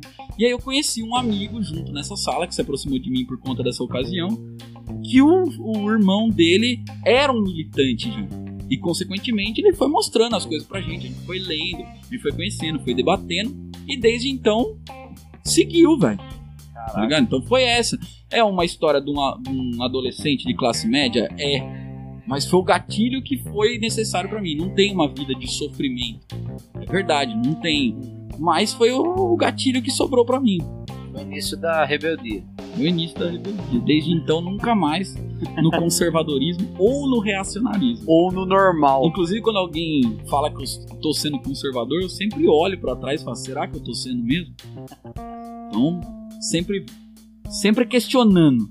E a militância começou então na facu. É, aí começa na faculdade e obviamente se intensifica em 2013, onde aconteceu tudo que aconteceu no Brasil. né? Você participou, Clau Claudinho? Participei. Participei. Sim, participei em Goiânia. Morava lá essa época. Participei, foi violento. Inclusive, lá em Goiânia, teve mor morte, assim, teve um traumatismo craniano violentíssimo que aconteceu lá, né? Que chocou a cidade e tal, por uma porretada de um policial na cara de um sujeito. Então, participei, tava lá também. Então, depois de 2013, aí eu decidi me filiar a um partido político, pessoal. Porque eu falei, bom, sozinho não dá pra lutar, velho. Tem que lutar organizadamente. E aí passei a me organizar. E desde então, milito mesmo, assim. Tá na rua de. Ah, posso fazer um, uma pergunta de, da sua crença, né? Você tem alguma crença que você defende? Você é cristão, você é evangélico, você é um bandista, você é espirit, espiritista, fala? Espírita, você tem alguma que você Ó, segue? Sou, assim, Não é, o- não é o contexto, tá? mas Não, eu vou sim. chegar nisso. Isso eu questionei até a, a minha namorada, assim, que ela tem uma família religiosa, ela até segue, assim, ela é da igreja católica, a mãe dela vai na Sim, missa, sim. mais. Aí ela veio assim, nossa, você daí deve ser ateuzão, né, cara? E eu não sou ateu, na verdade. Nunca parei pra pensar exatamente, mas vou chegar lá. Provavelmente você é agnóstico. É, sim, mas eu vou explicar até. Tá bom. É um negócio assim, que ela chegou pra mim e falou assim, ó, você aí que fica questionando tudo, né? No fundo, no fundo, você não acredita em nada e quero ver quando. Não falou desse jeito, mas mais ou menos assim, quero ver quando a gente se casar um dia. Aí eu falei assim, então, se a gente se casar um dia, saiba que eu tenho todos os cursos de formação dentro da igreja católica. Fui batizado, fiz primeira comunhão e fui crismado.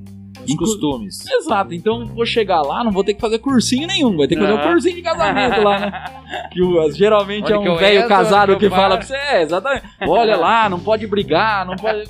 Mano, Pode crer. É. Falar pro casado que pro casal que não pode brigar. eu Não, acho mas que é o velho casado né? que idealiza uma família lá. né? O comuna vai casar na igreja. É, a, ide- a idealização do lance. É. E a minha namorada, por exemplo, que era assim, de né, ter a família que vai na missa, não era crismada. Então eu olhei pra ela e falei assim: tá vendo? Eu sou mais cristão que você. É, o óculos até desceu. hein? Mas enfim, Márcio. Assim, nunca. Depois que eu fiz a Crisma e tal. A Crisma eu fiz obrigada, até, não era porque eu queria fazer, não. Mas depois que Cara, eu fiz a desculpa. Crisma. Ó, mas puta. Perdão, como é que é? Perdão por what? Puta, essa foi foda, Foi velho. foda, foi foda. E aí, velho, desde então eu parei de frequentar a igreja e não frequento igreja, não tenho nenhuma religiosidade específica. O grande lance meu é, eu não desconfio de nada que vocês disserem pra mim que acreditam. Com, com relação ao aspecto metafísico. Tipo, ah, eu Ah, tá. sinto Deus aqui. Beleza, mano, eu não tô sentindo agora. Pode ser que eu sinta. Aham. E se eu sentir, eu vou falar. Mas não, não tô. Então eu não desacredito de nada, velho. Se você falar que acredita em Papai Noel e ele é seu protetor, beleza. Mas Tá não pega pra si. Não pego, não pego. Agora, não significa que um dia, e outro, esse ponto é importante, eu acho. Não significa que um dia eu não possa ser um religioso, né? Ou então gostar de uma determinada religião. Tô aberto pra isso. É que todas as fases da minha vida que eu passei, eu nunca tive que recorrer a isso, mas não significa que eu não possa recorrer. Entendeu? Posso, posso recorrer, tô aberto a recorrer. Às vezes a gente não sabe o que acontece, né, velho? Não, eu falo, eu falo por questão, cara, assim, eu queria saber, meio que por cima, assim, se você tem alguma crença. Eu percebi que você respeita todas, né? Sim. Até pelo que você falou, eu aceitaria. Cara, eu, eu percebo que tem muita militância que é tóxica. Que as pessoas, elas é, acho que vão dizer assim, o esquerdista, né? Ele acha que porque o Bolsonaro, ele é um cara que ele é conservador, eu tenho o direito de mijar em cima de, um- de uma estátua ou fazer um escárnio, fazer uma coisa contra a religião do, que ele segue, entendeu? Sobre Jesus e coisa e tal. Entendeu? Até cagar na própria cara do Bolsonaro ou mijar, né, velho? Eu acho que isso foi repugnante para qualquer uma militância, né? Porque eu acho que tem que ter militância, sim. Porque tem que ter divergência. Ninguém pode aceitar 100% o que o outro pensa. Como eu falei anteriormente, cara. Então, assim, como que você vê isso, cara? Essas pessoas que são tão extremistas, que acham que porque o cara é cristão, eu tenho que ofender a, a alguma coisa que diz respeito a cristianismo, cara. Eu não sei qual que é o seu ponto de vista. Ah, sem, eu- sem afetar Não, você, eu não tô afetando sim, você, é a sua opinião. Sim, eu acho, Márcio, você chegou num ponto aí importante, cara, porque isso aí, de certa forma, quando era na eleição do Bolsonaro, mais ou menos em 2018, eu acho, a esquerda chegou num impasse, porque o cara que vota no Bolsonaro, boa parte do núcleo duro dele era evangélico, como você tá dizendo, assim, tem vínculo com a religiosidade. E muita militância tóxica, achei bom o conceito que você criou aí, muita militância tóxica se colocava num pedestal acima de qualquer outra religiosidade. De moral, né? De moral. E é um aspecto moral. Aham. É um aspecto moral quando você faz isso mesmo. E tipo, achar que você também, é né? esclarecido e outros indivíduos não são. Não são. Então eu preciso levar eles ao esclarecimento, meio platônico. Então, Aham. né? Tipo, eu Saia da caverna. Saia da caverna, exato. Vou levar você pro esclarecimento. E isso afasta os caras, velho. Afasta. Você vai. Por exemplo, se você acha que você tem que levar o cara pro esclarecimento, você já chega colonizando o indivíduo. É esse é o lance. Você vai colonizar o É ser. assim, ó. Não é, você fala assim, ó, você escuta o que eu tenho pra falar, porque o que eu falo é verdade, o que você sabe é uma bosta, não vira nada.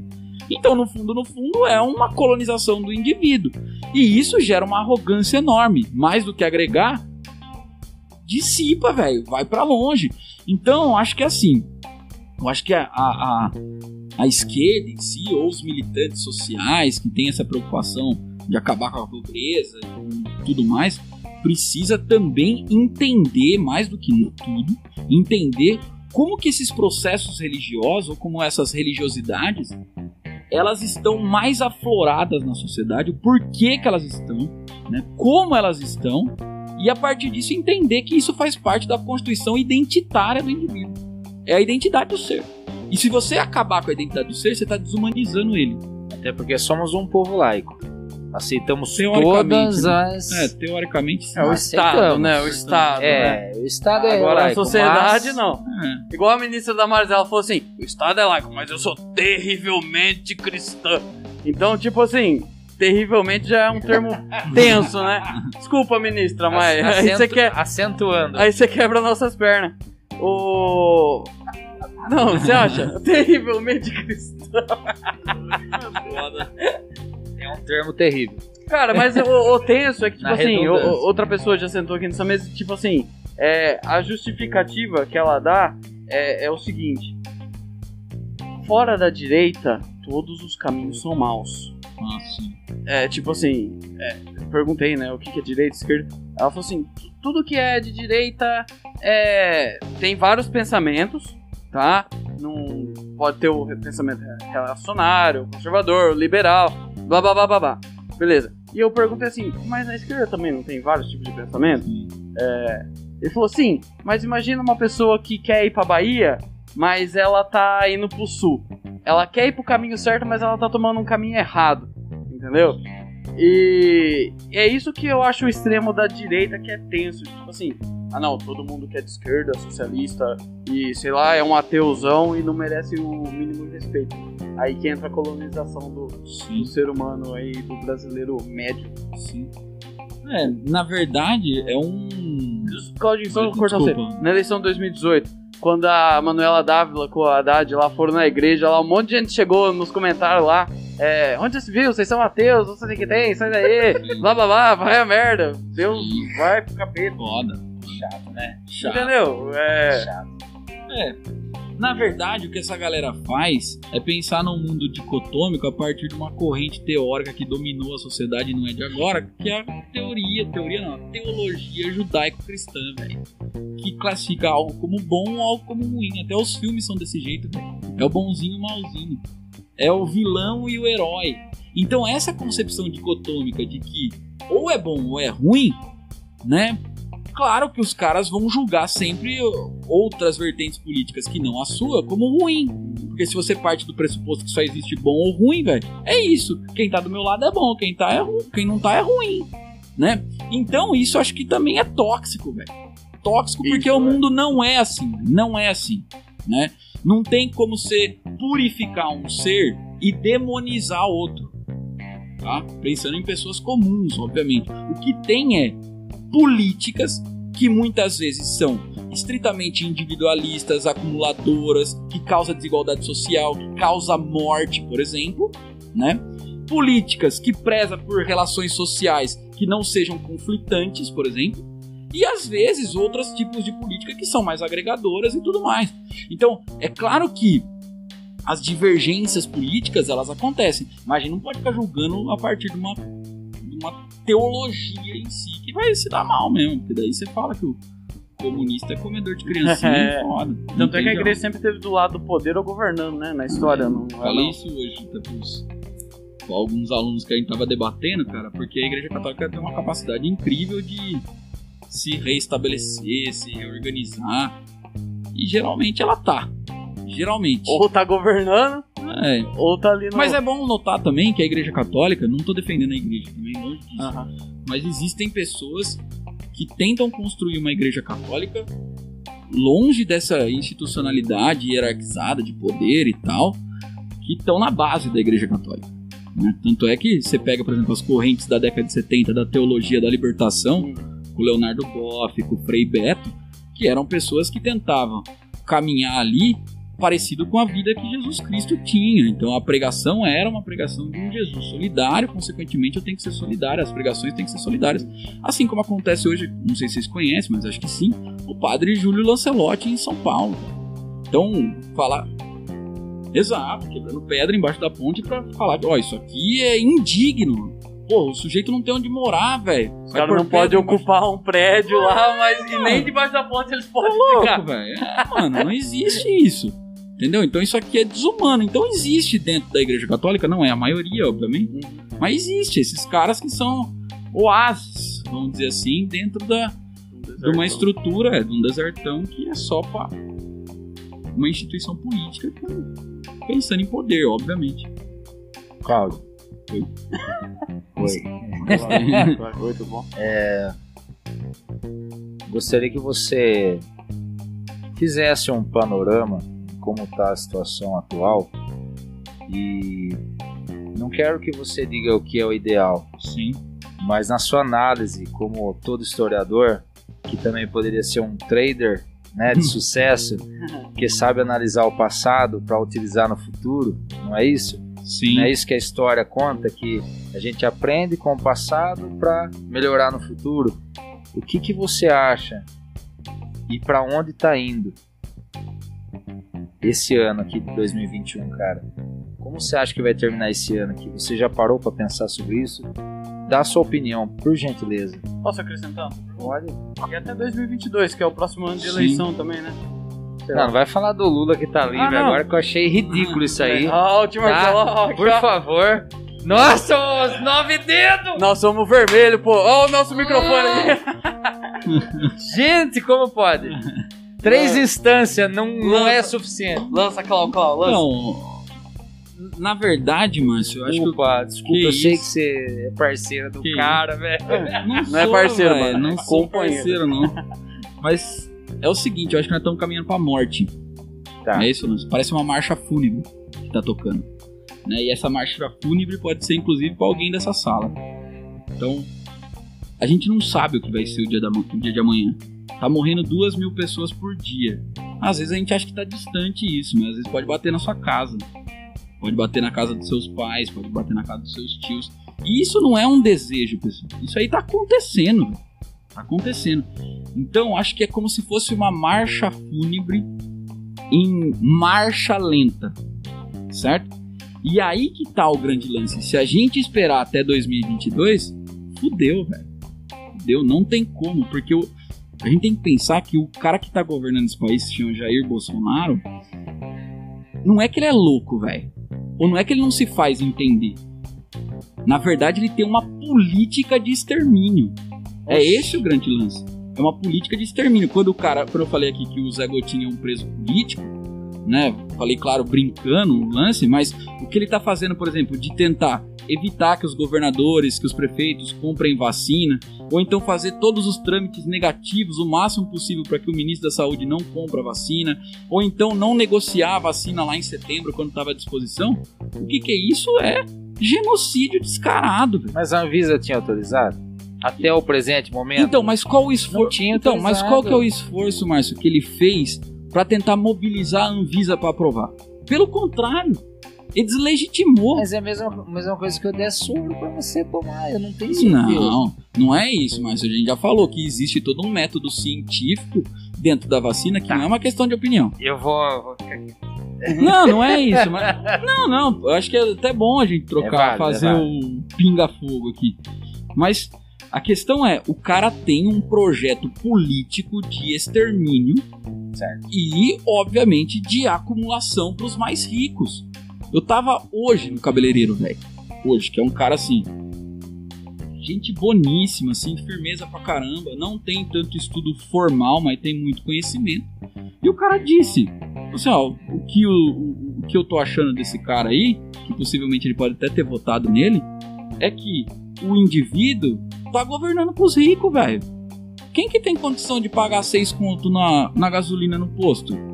Enche o tanque, velho. 200 conto, 300 conto pra encher o tanque. Se for 50 litros, 6 conto, 5,50. 300 conto é um terço do salário mínimo. Quem tem condição? Vai acontecer dos caras deixar o carro, um Fusquinha, um Palio 1996 na garagem e ter que andar a pé, mano. Porque não tem condição. Então o que, é essa política? Uma política estritamente dada para um grupo específico, que é o grupo mais rico do Brasil. Né? Só você pegar aí os empresarião fudido dizendo que, nossa, ó, o Bolsonaro, Paulo Guedes, na verdade, né? O Bolsonaro fala umas besteiras, mas o Paulo Guedes é bom. O que tá, tá- que tá acontecendo na nossa sociedade é isso, é uma marcha fúnebre, em marcha lenta. E que, inclusive, essa marcha fúnebre pode ser para um de nós até 2022, se isso não acabar. E pode ser que não acabe mesmo, pode ser que dure até 2026, pode ser que dure mais. É foda, velho. E é bom que a gente saiba isso. Principalmente por quê? Porque há uma crença na população brasileira, e não só na população, mas em tudo, de que a institucionalidade resolve. Então, quando os caras votaram nesse cara no começo do, do- lá na eleição e tal, a ideia era: não, ele fala umas besteiras, mas ele não vai fazer essas besteiras que ele fala. Ou então, não, não vai deixar acontecer isso. E aconteceu, velho. O cara tá aí, mano. Tá aí, anda sem máscara, fala um dia que nunca foi contra a vacina, aí mostra o vídeo, não, é, não é bem assim e tal. Pô, mano, não tem condição, né? Então é isso, velho. A institucionalidade não dá conta. Então esperar, por exemplo, você tá- estava dizendo do Lula, esperar o Lula em 2022 também é um erro social gigantesco. Esperar 2022 apostando num possível salvador da pátria como se o Jesus, como se, se o Lula fosse o Messias.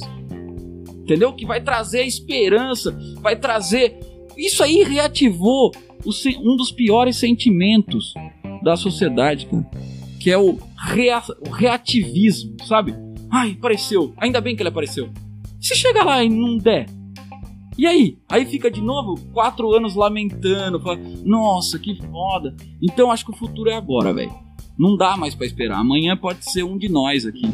Entendeu? Então a gente tem que protestar com todos os meios que a gente tem. É difícil, não pode aglomerar? Não pode aglomerar. O que, que a gente tem? Internet? Tem internet. Tem o carro? Não sei nem se tem o carro mais, porque seis pau a gasolina é punk, né? Mas aí tem que se manifestar de alguma forma. Parar de trabalhar não é uma possibilidade? É. Porque daí, quem sabe os bons da grana não falam, opa, parou de trabalhar, fudeu, né? Não tá acumulando aqui pra mim. E aí pode pressionar o cara. Então assim, é bastante pessimista o que eu tenho. Mas nunca foi otimista também, né? Nessas análises. Mas É, dessa vez é, assim, um negócio é, punk. O proletariado, ou seja, a massa que move São Paulo, se ela parar de trabalhar, morre de fome não Morre. só o cara que parou. Sim. Mas já É tá o morrendo, filho, não de é fome, a né? esposa. Então todo mundo aceita as condições e vai trabalhar, cara, Sim. de máscara, usar álcool em gel É foda. e tal.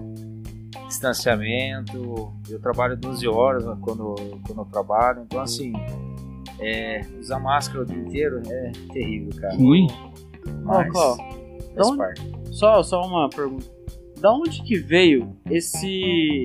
a espera do Messias no Brasil? Sempre foi assim, né? Sempre foi, tipo, uma, uma breve história rápida. É, a, a história do Brasil, a institucionalidade dela, tipo, os jogos do poder sempre se deram muito dentro dos gabinetes. Né? É claro que o Brasil tem uma história de luta popular importante que muitas vezes é apagada. A gente teve várias revoltas sociais que aconteceram no Brasil que às vezes a gente não conta. Não conta porque a história oficial não deixa ser contada. Mas tem várias, vários momentos. Mas a história de poder dentro do Estado se deu muitas vezes dentro do gabinete. Se pegar, por exemplo, a independência do Brasil, que foi dentro do gabinete. Né? Dom Pedro, Dona Leopoldina e a elite brasileira. Proclamação da República. Os cafeicultores, os militares e tudo mais. né? Então, os Bra- claro que é uma história longa, tá longe de nós, mas até o momento também, embora é, a ditadura militar tenha é, caído por movimentos sociais na rua e tudo mais, a construção da nossa Constituição se deu dentro do gabinete também, dentro da- do palácio, do Congresso e tal, inclusive permitiu que membros da ditadura continuassem no poder. Né? Dentro do governo Sarney teve parlamentares continuaram existindo defendendo a ditadura lá dentro. Né? Então, eu acho que a população brasileira ela ficou acostumada com uma forma de fazer política que se dá dentro do gabinete. Né? E quando surge um indivíduo dentro do gabinete que coloca pelo menos em jogo essa população, brilha os olhos, velho. Brilha os olhos, mano. Porque o cara fala do ser, né? Fala da sua situação. Porque até então ninguém falava. Bom, ninguém fala do trabalhador. Vamos falar aqui de como vai ser organizada a economia para nós, como nós vamos produzir, qual a relação que nós vamos criar com os Estados Unidos para nós vender mais. Mas ninguém fala, pô, o sujeito trabalha 12 horas por dia, não tem um descanso, não tem uma, um, um décimo terceiro, não tem umas férias remuneradas. Quando alguém fala isso, velho, só de reconhecer já brilha os olhos. Você fala, puta, o cara tá falando aí do trabalhador, velho. Sou eu. É, mano. Então, isso gera uma expectativa, uma esperança. Claro que gera. Mas ao mesmo tempo gera um imobilismo quando esse sujeito não aparece. Se ele não aparece, eu fico esperando. Então eu acho que tem um pouco da história do Brasil, mas também tem um pouco desse lance meio religioso, de achar que o cara vai trazer a salvação. E no fundo, no fundo, eu acho que é prejudicial tudo isso, velho. Porque a gente sabe que quem faz política são as pessoas. E quem vai conseguir a própria libertação, a nossa própria libertação, somos nós mesmos. Não vai ninguém dar a libertação pra você. Então, assim, as feministas já diziam no século XIX, cara. Nenhum homem vai trazer a liberdade pra nós. Ou seja, não fica acreditando que os homens vai dentro do parlamento e falam assim, não, permite que elas participem mais que vai rolar.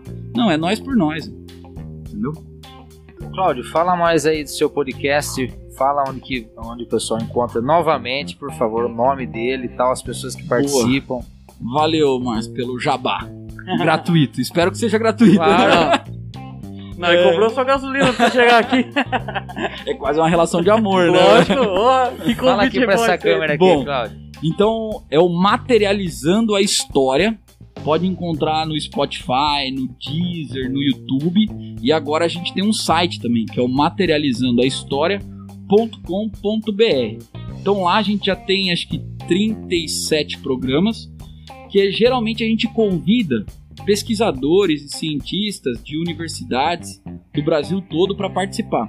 Então, a última que a gente, na verdade a última que a gente tem agora, né, foi do Dia das Mulheres, que a gente cedeu o espaço para as mulheres fazer um bate-papo lá, que foi liderada por uma juíza, que é juíza no Rio Grande do Sul, a Valdete Souto Severo, que é também presidente da Associação dos Juízes pela Democracia no Brasil, e consequentemente levou outras, outras mulheres negras para participar, né, a Edilene é, Oliveira participou, a Bruna Marcondes participou, que é também uma militante social e advogada. E foi bem importante, assim, bem legal o papo. A gente já convidou também Plínio de Arruda Sampaio Júnior, que é um economista da Unicamp, né, o Demian Mello, que é professor de História na Federal Fluminense. Então, vira e mexe aparecem uns, umas personalidades aí e a gente tá sempre pra escutar. Caramba! Da hora, da hora demais, cara. Pera. Parabéns, mano. Obrigado por você estar aqui, cara. Obrigado. por essa relação de amor que você teve com nós Valeu, agora. Valeu. Passou muito rápido, mano. Passa, passa muito rápido, cara. A gente esquece que tá aqui, né? Muito rápido, muito bom. Obrigado pelo convite, obrigado pelo papo, obrigado pela, é, pelo estímulo ao debate, que eu acho que é fundamental. Inclusive dá pra debater com todo mundo, só não dá pra debater com fascista, certo? Então, acho que aqui ninguém é, a gente tá sempre buscando conhecimento. Então acho que espero participar mais vezes e vida longa pra Ô, vocês. Obrigado, Vida da hora. obrigado, Vamos aplaudir o Vida mano. Valeu. Peraí, peraí, peraí. Deixa eu só mandar uns recados aqui. Um abraço pro tio Marcelo que tá aqui hoje, pai do nosso querido John. Um abraço. John que tá aí nos bastidores. Esse foi mais um Bill e Ted. Espero que você tenha gostado. A gente se encontra na próxima semana. E aquele abraço. Se inscreve, se inscreve Se aqui, inscreve, se inscreve. ó. Vamos ficar de pé aqui todo mundo. E agora pode ir lá. Pode ir,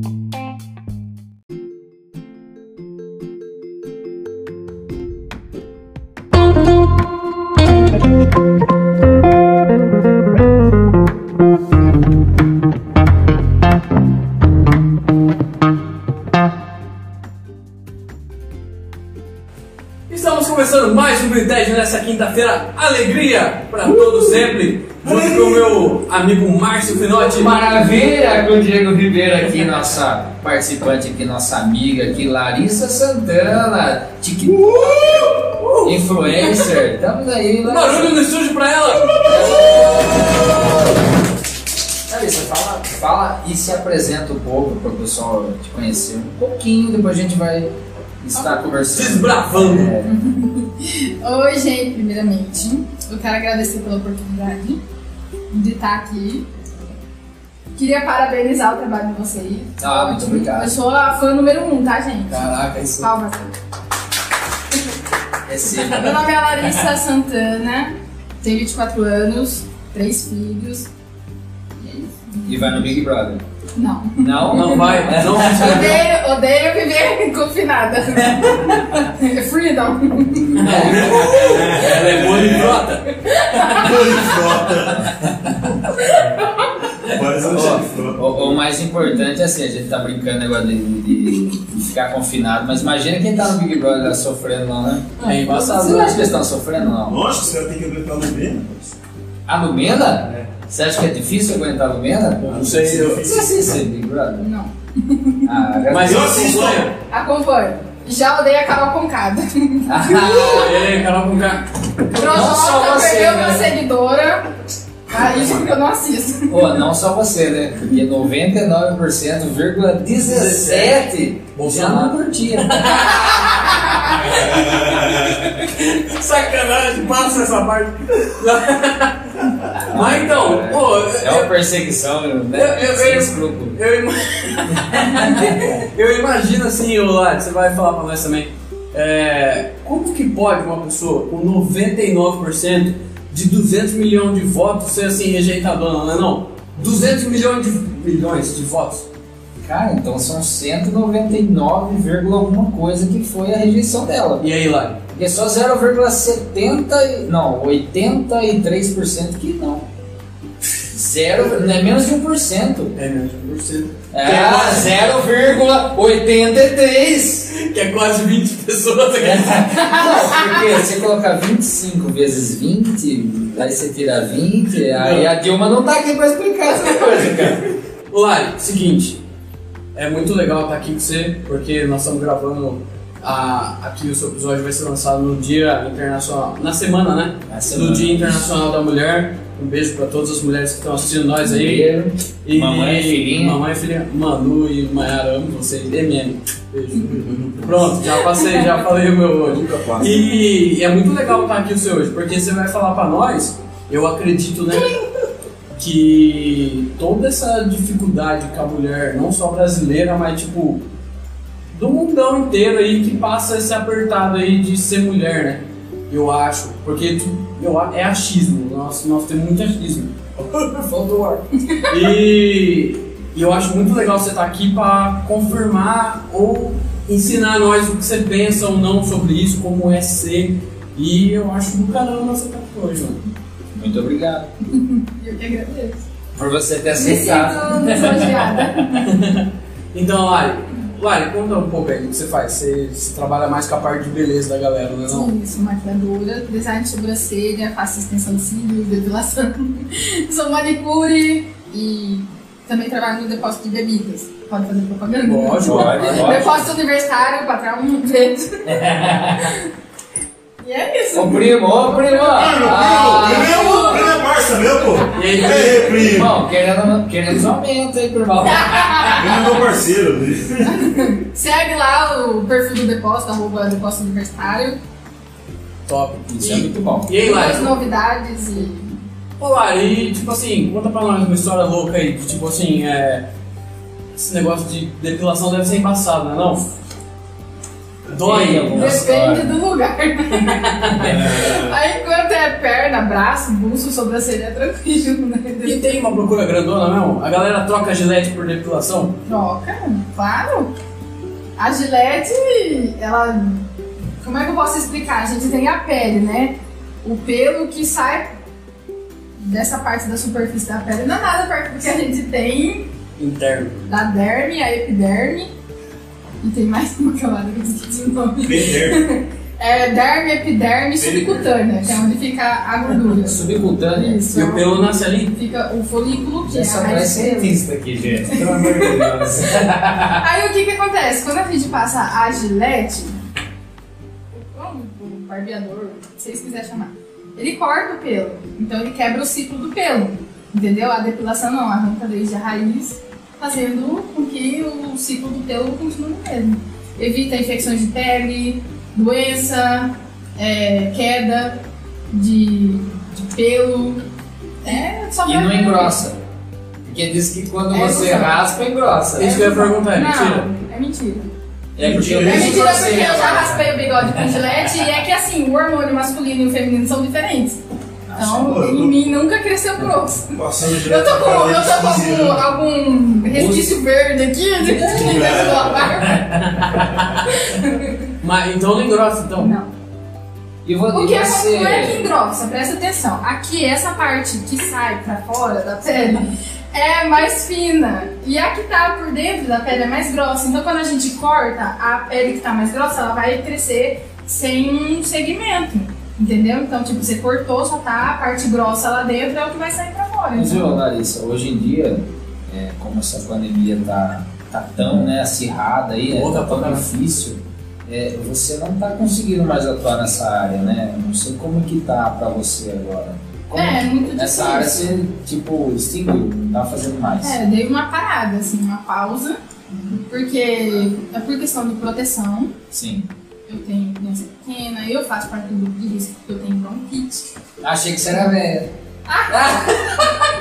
Tenho 78 anos, pra quem não sabe. Mentira, tô Meus brincando. cabelos brancos aqui tá ficando rosa por causa disso. entendeu? Ah, caraca, quando vai envelhecendo vai ficando Vai rosa. ficando rosa. Você era aquelas prislinhas com cabelo você falava. Tererê. É, mas não tem essa tiazona que, que pinta o cabelo de roxo? Tem. É a Larissa. É a Larissa. É a Larissa. Mas aí, aí você, tipo, dá uma parada tal, tá segurando. Uma boa parada. Aí você, agora você tá atuando em outro trampo, né? Pra poder, pra poder trazer o sustento pra sua casa, né? Porque tá foda pra caramba. Muita gente teve que fazer isso, abrir mão do, ah, do seu comércio, do que construiu, principalmente para quem trabalha com a área de beleza, que o povo tá sem dinheiro, então a nossa, a nossa área é uma parte que vai ser menos procurada. O povo vai procurar as prioridades, então. tá segurando, né? Exatamente. Posso entrar num negócio polêmico já? Vai. Aproveitando isso. Tá, Cadê, vai. cadê o fogo aqui atrás? Esse direito ódio. Vai. Ô, é, Claro, hoje nós estamos com essa história aí, tipo, hoje não, faz uns anos já, que a galera tá falando assim, não, mas a mulher tem que aceitar como ela é, blá blá blá blá blá, ah, não, se a mulher tem buço assim, ela tem que deixar o bigodão, porque ela tem que aceitar como ela é. Como que fica então essa, vou falar contradição porque é o que eu acho, tá? É essa contradição de tipo assim, ó, as mulheres devem ser como elas são e, não, vou procurar uma esteticista aqui pra ficar bonitona. Hoje é Você é mulher, mano. É, E aí, É agora? questão de, de comércio. Não tem o que falar. Porque é, a gente luta pra aceitação de nós mesmos, só que a gente não tem que aceitar que a gente é. A gente tem que aceitar o que faz bem. Entendeu? Então, Se eu não tô contente com algo e eu quiser mudar, eu tenho condição pra isso ou lutar pra mudar, o problema é meu. Entendeu? Então isso vai do conceito de cada mulher. Mas não, não tem que existir um padrão. Entendeu? Ah, mas porque o padrão tem que ser assim, mais gordinha ou mais magrinha. O padrão tem que ser o padrão que a pessoa se sente bem. Tem que se aceitar. Exatamente. Aceitar a o que mulher, gosta. A mulher, ela se aceita menos, é isso? Ela tem dificuldade de se aceitar? Ou ela É, fica questão se levando, sabe, pelo que Ô, gente, nós só achamos, nós só achamos, eu com o Márcio, Tem né, pau, Márcio? É, nós estamos chegando lá. É isso. Um dia a gente vai conseguir falar assim, é, com certeza. Nós vamos chegar na plenitude. É Não, muito aí relativo. pra Isso é muito relativo de mulher pra mulher. Mas você acha que tem um problema isso? A mulher, tipo, fica chateada porque ela não é magrinha? Ou porque ela não tá no peso ideal? Fica. Eu falo por mim e por várias outras, entendeu? É, a gente demora um tempo pra se aceitar assim por questão do padrão da sociedade, porque a- as pessoas elas classificam, ah, aquela lá é feia, essa daí é bonita. A sociedade cobra. É lógico, lógico que cobra. Então, é, a gente busca a questão de estética muitas vezes não pra se sentir bem, mas é que nem muita gente fala que a mulher se arruma pra outra mulher. É, E assim, Entendeu? Não, realmente. Ah, não sei, não vou responder por outras pessoas, vou responder por mim. Eu me arrumo pra mim. Se eu tô bem, dane-se. o Não, diz o ditado que a mulher ela sai pra dar um rolezão é pra provar pra outra que ela tá super bem. Ah, Não é? isso, isso vai de É polêmico isso aí, é cabeça é uma polêmico. sentença. Já não vejo assim. É, é muito legal, porque tipo assim, ó, se eu com o Márcio nós chegar com a mesma camisa vermelha num lugar, nós vai falar, caralho, vai cantar hoje. Não, Tem um parceiro aqui com a mesma roupa. Agora, se uma mulher falar assim, nossa, ela tá com vestido vermelho, Dá um problema. igual o meu, ai que bitch. Não é não? Gente, eu sou homem. Você não liga. Eu acho muito legal. É capaz até de eu mexer com a pessoa no lugar. Ah, vai cantar onde? Uma Ele tá com a mesma né? roupa. É, Vou tirar uma selfie. É. Vou tirar uma felce, né? Uma. Eu sou, eu sou muito assim, eu, eu sou muito aberta. Whatever, tipo, tanto faz. Exatamente. Cara, É porque assim, há, há várias questões. Tem pessoas que é, elas.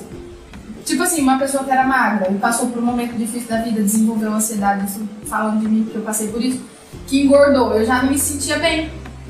Ah, Porque eu sabia que eu, não, que eu não tava daquele jeito porque eu queria estar, entendeu? Tinha alguma coisa ruim influenciando a maneira que eu estava. Então, pra mim, aquilo me incomodava muito, mas não por questão dos outros me ver é, tipo, ah, eu tô mais gordinha. Não, não era isso. Aquilo me incomodava porque eu sabia que aquilo, é- aquilo lá era sequela de algo ruim que eu tava vivendo.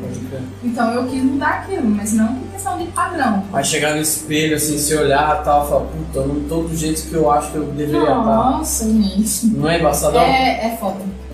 E eu acho que isso não é só mulher não, né? Não, eu também fico assim. Cara, eu, quando Eu falo por mim. Igual eu falei nos episódios muito atrás aí, na quinta série eu parei de crescer, mano. Tá ligado? Eu Eu parei. sou não. Eu sou Eu sou anão. não. Eu trouxe de novo. É, E, e desde a quinta série, beleza. Daí chegou o primeiro ano. Primeiro ano começou a aparecer faia no cabelo já, tipo aquelas entradas. O pezinho invertido. É foda. É foda. Aí você vai olhando assim e fala, "Pô, por isso que todo episódio eu tô de boné e agora eu tô de chapelão. Não, vai é, representar eu, uma eu tenho aquele machista. negócio lá do. do, do celibatismo, né? É judeu. É, celibatismo. Hoje eu tô de, de boné, chapéuzão machista. Pra, sei lá, tentar contrapor você. Porque é isso que nós servimos, pra contrapor e aprender. Lá. A galera é mesmo machista, assim, tipo assim, nossa, os caras são. É, a maioria tem cara bom, ou pode generalizar de tipo assim, igual nós escutamos, né? É, todo homem é um machista, é um estuprador em, em, Potencial. em potencial. Não, não, não defendo a cultura. Você acha que não? Não. Assim, é, realmente o, o homem tem uma, uma, uma natureza peculiar. Eu vou falar assim. Mas não que já, assim, tipo, da essência do homem ele já é estuprador. Não é isso. É, é um- ele tem um instinto mais selvagem, assim, entende? De, de querer mais, gostar mais por questão de é, visibilidade, porque eu acredito que homem vai muito pelo que ele vê e não pelo que ele sente. Eu acredito nisso e eu tenho amigos que já me falaram que é assim, que realmente é assim. E isso é confirmado em, na maioria dos casos. Mas não que isso seja um padrão, Uhum. entendeu? Todo homem é assim, não existe isso. Existe é, a necessidade e o mau caráter. São duas coisas. Ou você ter conhecimento do que é certo e errado, você decide o que você faz. Independente da sua necessidade. Eu acho que assim, o errado é quando você viola a vontade de outra pessoa. E isso já não está dentro de uma essência, isso está dentro de uma escolha. Então, Exatamente. Nossa, Uma coisa você uma coisa muito foda, velho. Porque assim, é diferente de você ter vontade e você fazer algo que não está na vontade do próximo. Ô, eu tenho vontade e tal, de repente você troca ideia, a pessoa não está afim.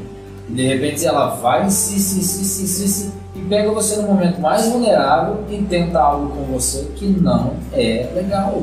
Isso, isso é, é um estupro. Isso sim é, é assim. Mesmo se não houver um ato. Mesmo que não é. Aquele cara que o agarra fato seu braço na balada. Talvez se você não gritasse tanto ou não tivesse dado tanto trabalho, o cara daria um jeito. não, Entendeu? Na, na maioria dos casos, eles dão um jeito. Né? E isso, eu acho que é a sociedade, né, que fala assim, não, Eu tenho medo disso. nós, nós começamos já, na moral, eu, eu fiz isso com meu sobrinho. É, Que é? Não, a gente, quando, quando ele era criança, já ficava falando assim pra ele, cadê o Pinguelo? Mostra aí, é grandão, não é? E daí a gente já cresce com essa cabeça de tipo assim, não, tem que ter um blauzão legal e, e o homem tem que pegar a mulher mesmo. É, o homem que que pega mais mulher que é o foda, cara. não é? É muito assim. verdade. Mas é, a sociedade que cria o homem. E as mulheres, eu acho que, a- que as mães educam assim, não, vem lavar louça, os moleques não. Os moleques, tipo, não, senhor, cuida. Foi muito assim na minha família. A, a minha irmã foi ensinada a cuidar de mim. Nós temos um ano e oito de diferença. Então ela foi muito ensinada, tipo assim, cuida do seu irmão, ajuda a lavar louça, ajuda a varrer a casa. E eu não. É tipo, deixa o Diego brincar. Hoje eu consigo enxergar isso com 27 anos que eu tô, entendeu? Mas os frutos de, de- desse, desse. Eu acho que é um machismo estrutural, assim. É sim, machismo. Não é? Com- Concordo plenamente, é E, e machismo. não é só cabeça de homem, tem mulher machista. Então, porque quem, quem- minha, minha mãe criou com a minha irmã praticamente sozinha. Quem criou isso foi minha mãe, uma mulher. E às vezes o machismo tá tão enraizado na sociedade que é o que eu acho, tá? Pelo amor de Deus, não tô tomando lugar de fala, né? Da, da, da live.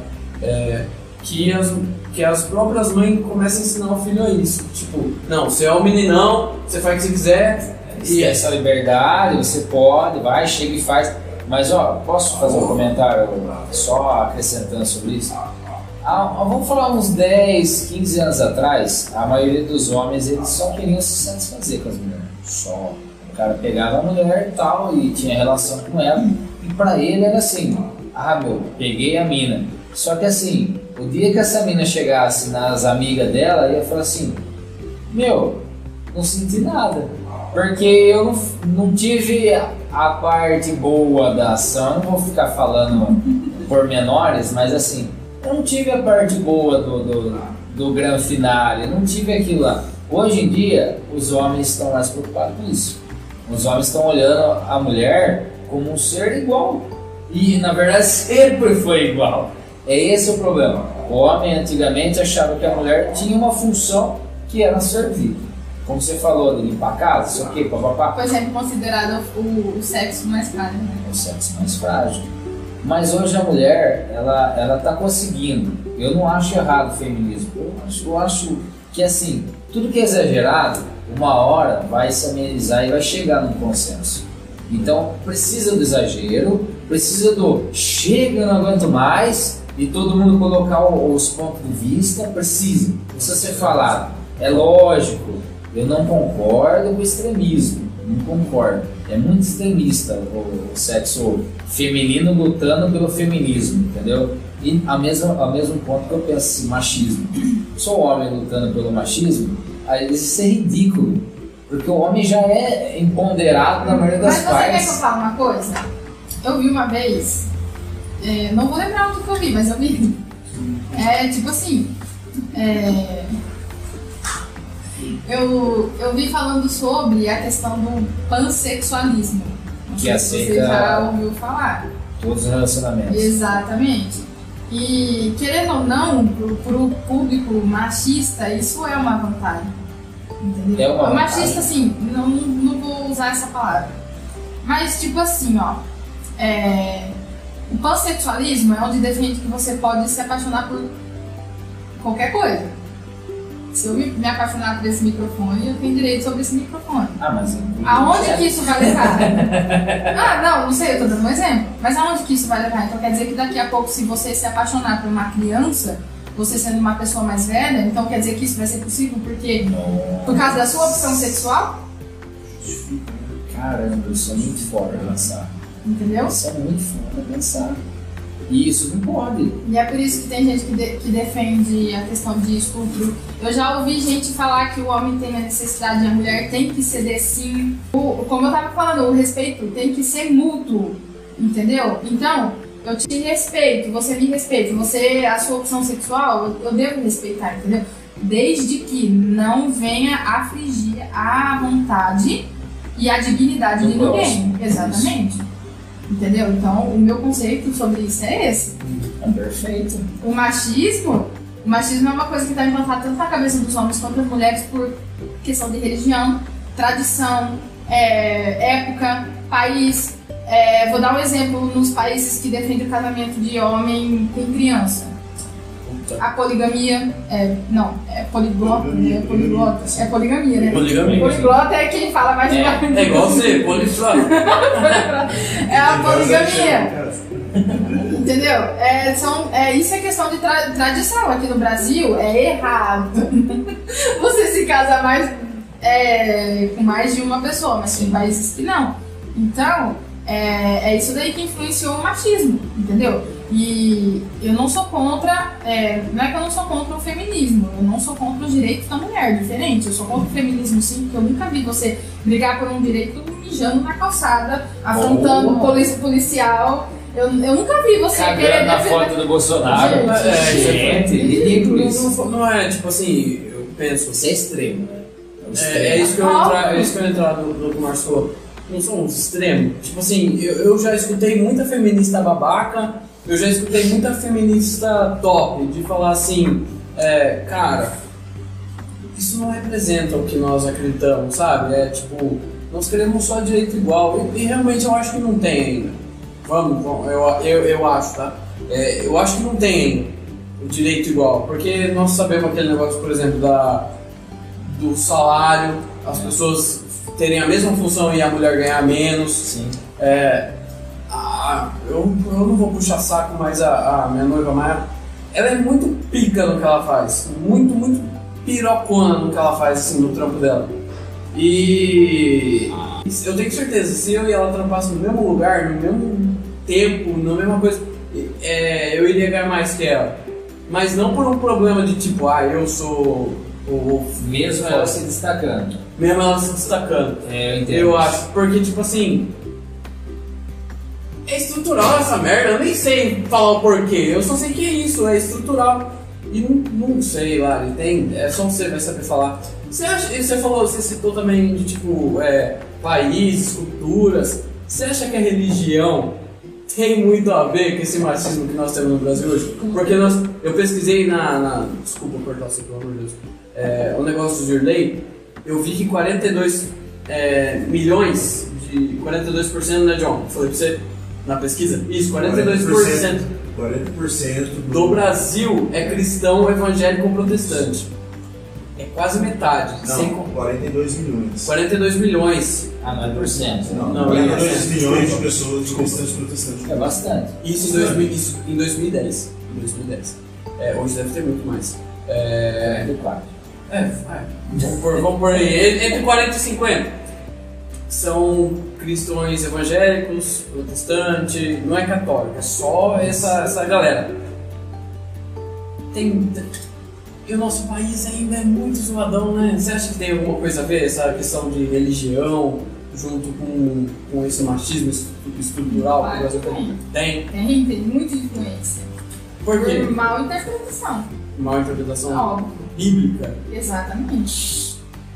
Vai, cutuca então. É, é o que a gente tem que ver, questão de época, ordem cronológica, é, tradição de país. E a gente tem que entender, na época, por exemplo, de Jesus Cristo, as mulheres ainda eram muito refeminadas. Inclusive, o próprio Jesus, ele lutava é, contra a religiosidade. É, um exemplo, O homem podia ter várias mulheres, mas a mulher não podia ser pega em adultério, ela tinha que ser apedrejada. Jesus, o que, que ele fez Maria Madalena? Hã? Ele apagou o passado dela e falou: vai, não, não, peques mais. A questão de não pecar é você não ferir o sentimento do seu irmão, do, do, do seu parceiro. Do irmão não, do seu parceiro. Você tá casada e não fere isso, entendeu? Se a lei é essa, você tá dentro de uma religião, você tá dentro de um lugar que tem regras, não, você não deve afligir essa lei, entendeu? Então era isso que Jesus estava falando, pra ela não, ela não alterar a essência de si, entendeu? Mas não que é, o, o- ele estava ali lutando pelo direito dela, porque o que, Jesus falou? Quem aqui não tem pecado, que atire a primeira pedra, cara. Muito foda. Cadê o marido de São Bé pra ser apedrejado? É. apedrejado? Ó, pra você ter uma noção de quão grandioso Jesus era, e eu não tô aqui falando de religião, eu tô falando de espiritualidade mesmo. A grandiosidade de Jesus era o quê? Ele não passava cinco minutos com um líder religioso, chamado de raposa. Mas ele passou mais de uma hora conversando no poço com uma mulher adulta que tinha mais de cinco maridos e nenhum era dela. Ó, pode crer. Então, é, Foi lá não toque, tem né? que, a gente tem que desmistificar a ideia de que, gente, é doutrina. A questão de, de mulher servir o marido, a questão de roupa, a questão de maquiagem, inclusive, é tudo questão de doutrina do homem. É, a doutrina- A doutrina é a lei do homem. Exatamente. Sempre foi. A doutrina do Espírito Santo é que você tem os frutos dele. Então, Jesus, o próprio Jesus disse, a verdadeira religião é essa. É você amar a Deus acima de todas as coisas e ajudar os órfãos e as viúvas. Caraca. Não é não? É, é, é, isso aí é pra igreja. A igreja não faz isso. A igreja simplesmente ela, Não, ela faz o preciso do dinheiro. Existem dez mandamentos para a igreja. Para o povo que era hebreu. Foi designado esse povo. E para quem se tornasse adepto do povo, tinha que obedecer os dez mandamentos. Mas o que, que Jesus fez quando rasgou-se o véu? Você não precisa mais Você tem, você tem a graça. Antes existiam mandamentos. Jesus unificou todos os mandamentos em dois. Ame a Deus acima de todas as coisas. A Deus acima de todas as coisas, com todas as suas forças, todo o seu entendimento. É, é mais e ame ao próximo Como você se ama. como a você mesmo. Então, tipo, todo o resto, se você tiver esses dois mandamentos acima de tudo, o resto, você não se preocupa. Entendeu? Mergulha na graça, tá tudo certo. Porque se você ama Deus, você vai se importar com tudo que ele se importa. E se você for pegar a história bíblica, a única coisa que faz sentido, sem é, trazer ênfase em época, tradição e, e Java 4, a única coisa que, que, é que Deus se importa é o quê? Que as pessoas conheçam a verdade e que todas sejam salvas. E eu arrisco até dizer que conhecer a verdade e as pessoas se salvam é da maldade do próprio ser humano. Entendeu? O céu e o inferno tá, tá- é isso daí. Você, você escreve o seu céu e você escreve o seu inferno. Larissa, é esse. no, nos bastidores nós estávamos conversando aí para conhecer um pouco mais a Larissa e tal. E você falou que você foi casada, né? Você foi bastante tempo casada, cinco anos. Mais ou menos. E, teve frutos do relacionamento, né?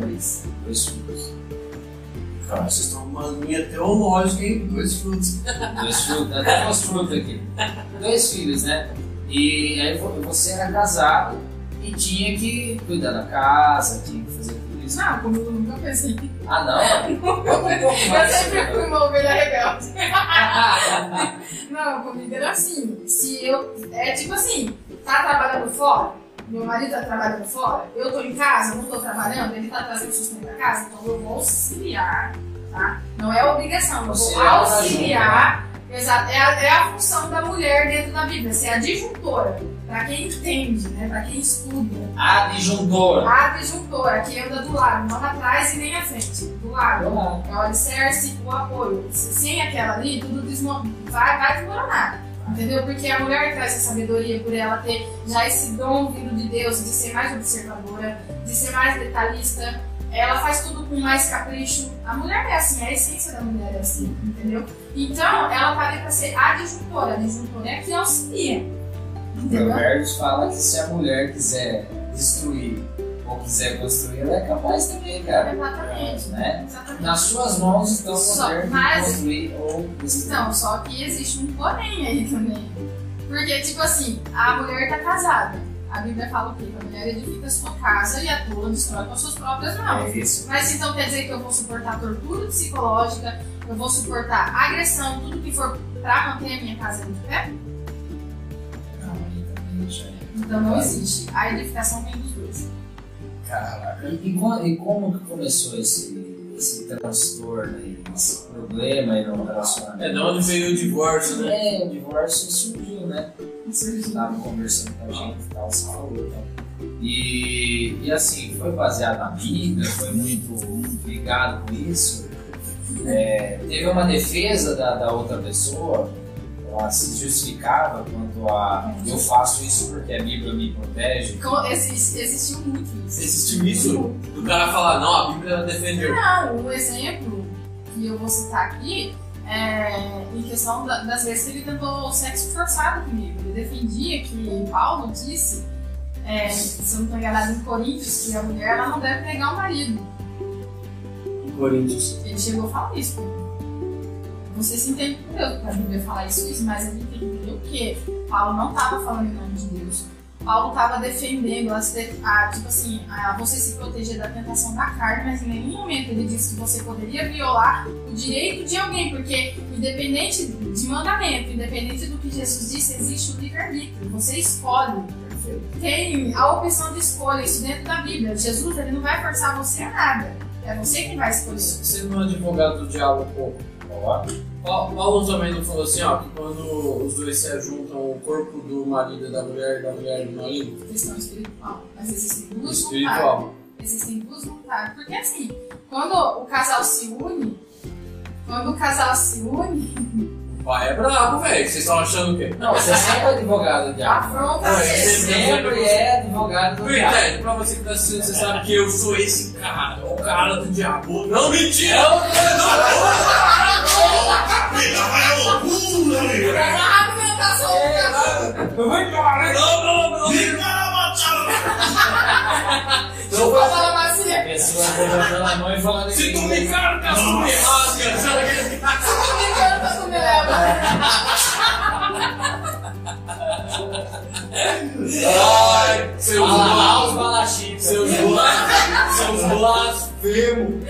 Ô, não, mas sendo, sendo um advogado do inimigo, então. Vai! Batendo. Um adendo. Eu sou dele. Desculpa, professor. O diretor tá assim pra mim. Não, isso você não vai cortar, mano. Não vou, deixa aí, deixa eu lá. Não pode, não. Porque, sabe por que eu não tô cortando mais lá? Deixa eu só abrir um. Não, porque na semana passada eu falei assim, corta isso aí, isso aqui. Ele não cortou. Tá bom. Não cortou. Eu sou rebelde, Sabe eu, sou, eu sou um alfa. Ele não vê, eu percebi. Sabe por quê? Já entendi. Isso é. Eu vou falar pra aquela câmera lá. Isso é uma preparação, porque daqui a pouco nós vamos gravar ao vivo. Aí vai poder cortar nada. Até que pode. Ah, então, então nós nós vamos acostumar. Vai, advogado, vai. Não, é isso que eu tô falando pra Lari. É. Ah, é só que ela já Como respondeu. defender um assassino? A série do Netflix. Assista How to Get Away with a Murder. É, é, é, Então, ela, a, Lari, a Lari respondeu tipo, a questão de que o corpo do homem é, é da mulher é espiritual e o corpo da mulher também é, o- é espiritual. Né? Porém, entretanto, todavia. Ai, não sei. Ô Lari, e, e, e quando começou essa odisseia? Odisseia é uma palavra boa, John? Ser. É uma palavra boa. Odisseia é uma palavra boa. Quando começou essa odisseia, tipo assim, ó. É, porque nós só jogamos que você divorciou, né? Mas a Lari é, casou, é, te- teve dois frutos, né? Sim, dois, frutos vossos vem de Jesus. E dois, e dois, e, e dois separamentos, e, e um divórcio.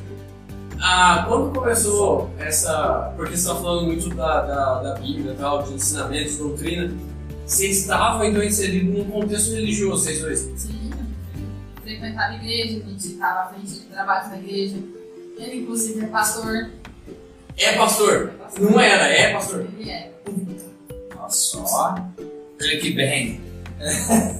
Ah, e aí? E daí, tipo assim. Direito é o clickbang. Crente. Wikipedia. É. Agora. E, e aí, é, tipo assim, ele usava então a questão religiosa pra, pra usar você como submissa a ele e Entendendo? se defendendo, tipo, espiritualmente. E quando você começou, tipo, a perceber que ele tava fazendo isso assim, tipo, o que esse cara tá fazendo isso? Nossa, demorou, demorou muito, porque as coisas que ele falava eu chamo de tortura psicológica. Que tortura psicológica? Tortura é quando você. É, é, como é que eu vou explicar? É tipo assim, eu era obrigada a, Sente a culpado de não fazer, né? Entendeu? Não é, exatamente. Porque, não, porque assim, porque pra quem é cristão e frequenta a igreja, sabe lá do livro do Apocalipse que quem cometer pecado, pra onde vai? A gente sabe que Deus é um Deus justo e ele não aceita a iniquidade. Então, é muito considerada a separação, de, o divórcio, é muito considerado como iniquidade, pecado. O próprio Jesus disse que se houver o divórcio, né, é, e a pessoa se relacionar com outra, é considerado É, adultério. Exatamente, existe muito disso. Coríntios tem isso. Primeiro é Coríntios. Não, mas Coríntios é. É Paulo de Sermão. Também, também está, mas isso são palavras é, de Jesus. Paulão. De Jesus. Ah. Paulo é foda, velho. Paulão, É, né? é, é porque, tipo assim, quando os fariseus foram, eles vinham tentando pegar Jesus na mentira, então eles foram confrontar Jesus acerca Se desse. você quiser fazer um curso teológico, por favor, arrasta pra cima. Eu vou deixar, eu vou deixar aí Deixa aí o na box dos meus livros. Deixa aí. E aí, mano? Escreve um livro também, né, velho? Depois nós vamos falar disso aí. Eu- era meu gancho pra próxima. Acorda. Eu não falei nada. Vai, vai, vai, vamos continuar. E aí? Então, é, o próprio Jesus disse que quando houvesse a questão de agressão e adultério, o divórcio era considerável. Aceitável. Eu lembro também que Moisés, Moisés que escreveu, que colocou a carta de divórcio. Vou falar agora que eu também sei. adultos, Não, ele, ele, porque a galera tava falando assim, pô, Moisés, por que não dá uma largada? de boa. Aí ele falou assim, o Moisésão, Largado. ele chegou assim e falou, galera, é o seguinte, você vai escrever uma carta, então, falando o porquê que você quer largar. Que a pessoa, sabe o quê? Pra ela escrever e ela olhar o que ela tava escrevendo e falar assim, puta, eu tô largando por causa que ele deixou a toalha molhada em cima da cama, entendeu? Então Moisés fazia essa pessoa ter uma auto-reflexão, essa era a carta de divórcio antigamente. A pessoa fala assim, puta, ele só deixa a toalha molhada em cima da cama, será que não dá pra eu relevar? Agora, é isso que você tá falando. O cara me agrediu, o cara me deu um tapão, o cara chutou a cachorra, bateu nas crianças. Não, mas- chamou o vizinho. Chamou o vizinho de não Chamou o vizinho de corintiano. Se não a batata direito, hein? aí dá. Ela bota meu time. Que sentar a batata direitinho. Então, tem que ficar. Eu fritei a batata direito. Se vocês comerem e não gostou, vocês falam depois. que o de machista né? Foi a mulher fez a batata pra Eu vou sair do jogo com todo mundo que perdeu direito, mas é igual. É, demorou. E aí, lá, e daí, e daí, e daí, voltando à odisseia do, do seus, da sua separação. Eu vivia presa nessa questão, por questão de temor. Vou falar assim. Eu, eu tinha medo do que ia ser de mim, é, famoso Deus vai pesar a é, na decisão errada que eu ia tomar, de estar abandonando o meu casamento e tal. E eu cheguei a ter um, um casal de pastores que eu estava na época, né, na igreja, eu cheguei até denunciar o que estava acontecendo e não teve muito retorno, entendeu? Porque foi falado, não, mas homem é assim mesmo, eu já passei por isso também. E releva, entra em oração, eu vou conversar com ele, mas releva. Eu achava isso um absurdo, porque isso. Eu, eu, eu passei por questões na infância que, inclusive, meu ex-marido sabia pelo que eu tinha passado. Então, eu tinha trauma do que eu passei. Inclusive, quando eu entrei em depressão, que eu tomava remédio para dormir, que acontecia dele tentar forçar é, a relação comigo, enquanto eu dormia, enquanto eu tava dopado. É, acontecia dele forçar a relação, eu já teve muitas vezes que eu acordei dando pulo nele. Por quê? Porque o subconsciente meu era traumatizado por esse tipo de coisa, por uma situação que eu passei quando eu era criança. E ele sabia disso. Entendeu? E o que mais machuca é isso, porque eu apresentei a minha dor pra ele, confiando que ele ia ser um, é, ia ser um auxílio para ajudar a curar aquele, aquele trauma que eu tinha, toda aquela dor que eu sentia, mas na verdade ele cutucou mais ainda a ferida, entendeu? Então, é, foi, foi aí que eu comecei a perceber, não, isso tá errado. Mas mesmo assim ainda ficava no casamento por questão do, da religião. Era questão da religião. Eu não vou falar que era outra coisa. Porque não existia mais, não existia mais sentimento, não existia mais cumplicidade, já não existia mais vontade de estar do lado. Então não tinha motivo para estar ali. Era a religião que estava. Você, você pegou a palavra de Paulo, né? Como motivo, vou comprar. Vou combater. Encerrei a carreira. Encerrei a carreira, guardei a fé. Não, não, Meu não, casamento não, foi assim. Mas mesmo assim, mesmo sabendo que ele estava errado, eu tô Para o podcast. Bom. Aqui, aqui. Mas eu tô bem, eu tô bem. Pronto, passou, passou, passou. Passou, passou, passou. E aí, vai. Então, eu. Se eu soubesse, eu não casava mais. Agora, nós vamos casar. Vai, vai. Nossa, ele, ele sempre tem que mandar mensagem pra mulher dele. Ai, que eu amo muito ela. tipo. Ai, que Ah. Ah! Ah, o Zuckerberg tá vendo tudo isso. O Zuckerberg não aprovou a Não, mulher. o Zuckerberg- Mas isso- Zuckerberg fala pra nós que ele é o pai da criança. Toda vez que eu falo, você falar da, da, da sua esposa. Desculpa, mulher. Quer dizer, Não, desculpa, posso falar, posso falar isso. Não peço a sua origem. Obrigado. Porque ela possível. meu Deus. Esse cara machista. Eu vou enaltecer que ela tá cozinhando, limpando e cuidando da casa. E mulher, vai ó. tomar um- uma garrafa na mulher cabeça. eu gosto, tem que falar pra você. Tem mulher que eu gosto, mas essa aí eu gosto mais. vai ter mais mulher. Pera pera aí. Não, não, justifica sua Não resposta. vai cortar isso, não. Justifica sua resposta. Tem mulher que Como você que é o nome da sua? Tem- Maiara. Maiara. Tem mulher que você gosta. Tem mulher que eu gosto, mas essa eu gosto demais. Ah, Eu gosto, por É exemplo. vai dar merda em casa? Vai dar merda lá. Vai dar merda. Vai dormir com o cachorro Márcio, Vai dar colchão. merda. Não, sabe por quê? Porque eu gosto da J.K. Rowling, que escreveu o Harry Potter. J.K. Rowling, J.K. J.K. Não, mas sacanagem. Eu amo, mano. Mas vamos falar sério? Até entrando num assunto perigoso. aqui. Vamos entrar. Não, vamos entrar aqui agora. Ela tá acusando pastores. Ela tá jogando não, seu marido, seu marido, ó. Momento sério agora. Seu marido, é- seu ex-marido era um pastor. E Aí ele é atualmente. ele é atualmente um pastor. Ele foi consagrado. Consagrado. Ele é ungido. Um dia. Sabe o que eu acho do seu marido? Eu acho ele. Pô, pra não falar outra coisa. Ex-marido. Mas continuando aqui, ó. O. Ô, Lari, você- o Márcio já falou? Pergunta do Luiz. Você quer que eu faça essa, Essa ponte. essa ponte? Eu pergunto. Marisa, qual é o tópico principal desse livro? O que você quer abordar? A questão. Eu tenho que responder. Não, não, velho, Então, você é repórter. Ah, eu sou repórter. Tá parecendo aquele, tá parecendo aquele cara que fazia a conexão do Esse podcast é muito gostoso, mano. Larissa, Peguei. ó, Larissa. Eu senti meu vento quente aqui mesmo, sabe? Achei já que era? Tava sentindo. Existe um aborto aí. Ó, eu quero falar com você está nos assistindo. Você não se inscreveu no nosso canal, você só tá pra mim absurdo vendo o nosso conteúdo. Por favor, ó, por favor, vai lá, ó. Curte aqui, ó. Aqui embaixo, aqui, ó. Aqui, ó. Aqui embaixo.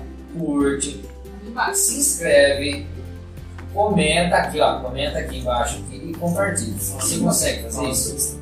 É Bioitério. No Instagram, Bioitério Podcast. No Facebook, é Bioitério. E no Twitter, Bioitério Podcast. Segue nós. Vamos lá. Larissa, deixa eu falar um negócio pra você. De tudo isso que você viveu, você está escrevendo um livro. Então, como que você está abordando isso? É, você está querendo colocar tipo uma coisa lúdica, tipo eu estou é, falando de outra pessoa, você vai colocar o seu personagem, você vai falar sobre a sua vida na íntegra. Como que vai ser isso? Qual é a sua ideia? Ah, então. Eu só trabalho com a verdade. Uou, dá pena. Não, não, eu pergunto porque às vezes a pessoa quer falar do conteúdo mas às vezes ela não quer usar a, a própria imagem, entendeu? Ela vai fazer uma história fictícia. Isso, ela tá Sim. fazendo um, um segundo Não, personagem. mas não. Eu, eu prefiro trazer uma coisa mais aconchegante, mais casa, tipo, como se fosse uma conversa entre amigas, um desabafo, um conselho. Caraca, que legal. Mais ou menos isso porque é, eu venho trazendo vídeos, eu tô devagar com isso porque eu quero ver um engajamento.